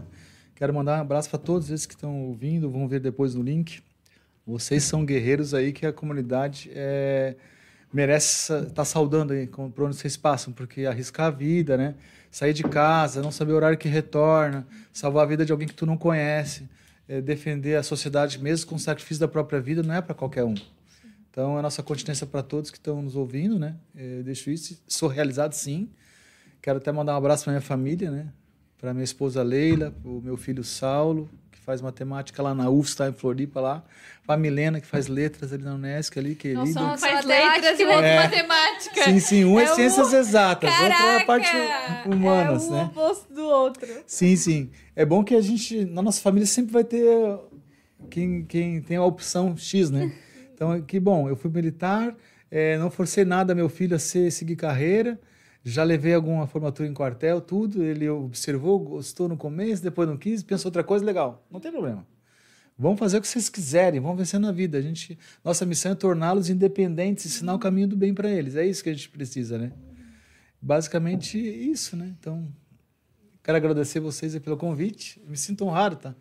Eu vim de Criciúma para cá essa noite, eu vi que já tinham dois tenentes aqui com vocês, fiquei feliz demais, porque o assunto hoje foi segurança pública, né? Sim. E na verdade É. foi, foi algo bem pretencioso, Sim, sim. porque o Coronel Dimitri já era o nosso convidado da noite, né, É. do podcast. E aí, como teve essa, essa, essa- esse treinamento hoje aqui no campus, a gente É. falou, cara, a gente precisa unir os É. Útil ao agradável. útil ao agradável, Sim, vamos fazer um grande programa, porque a gente tá ao vivo desde as sete, Uhum. seis Desde e meia, sete, é. sete horas da Tá noite, joia. praticamente. Uhum. Então, é, a gente pensou, vamos falar sobre isso, vamos trazer o assunto de segurança pública e fica o convite. Acho que o senhor tem que voltar aqui sim, pra Sim. gente trazer Fazer muito um mais. 2, eu acho. Claro, tem que ter. Tem muito pô. mais história, né? É, Ô, Daí a gente vai pra outras vão, assim, gente Tem que vai... contar detalhes das histórias no. Rio, essas coisas, tudo. Tem muita história. Sim. Tem muita história pra contar. Tem amigos meus aqui que estão trabalhando no tático aqui, o, o sargento Andrei Matos ali, o sargento Jefferson, todos eles estavam comigo nos Jogos Pan-Americanos de 2007. Massa. O Dilma, que foi para a reserva há pouco tempo, nós estávamos em operações aí pelo Brasil. E tem muita história para contar também. Ele, e vale a pena estar no estúdio com vocês também, tá?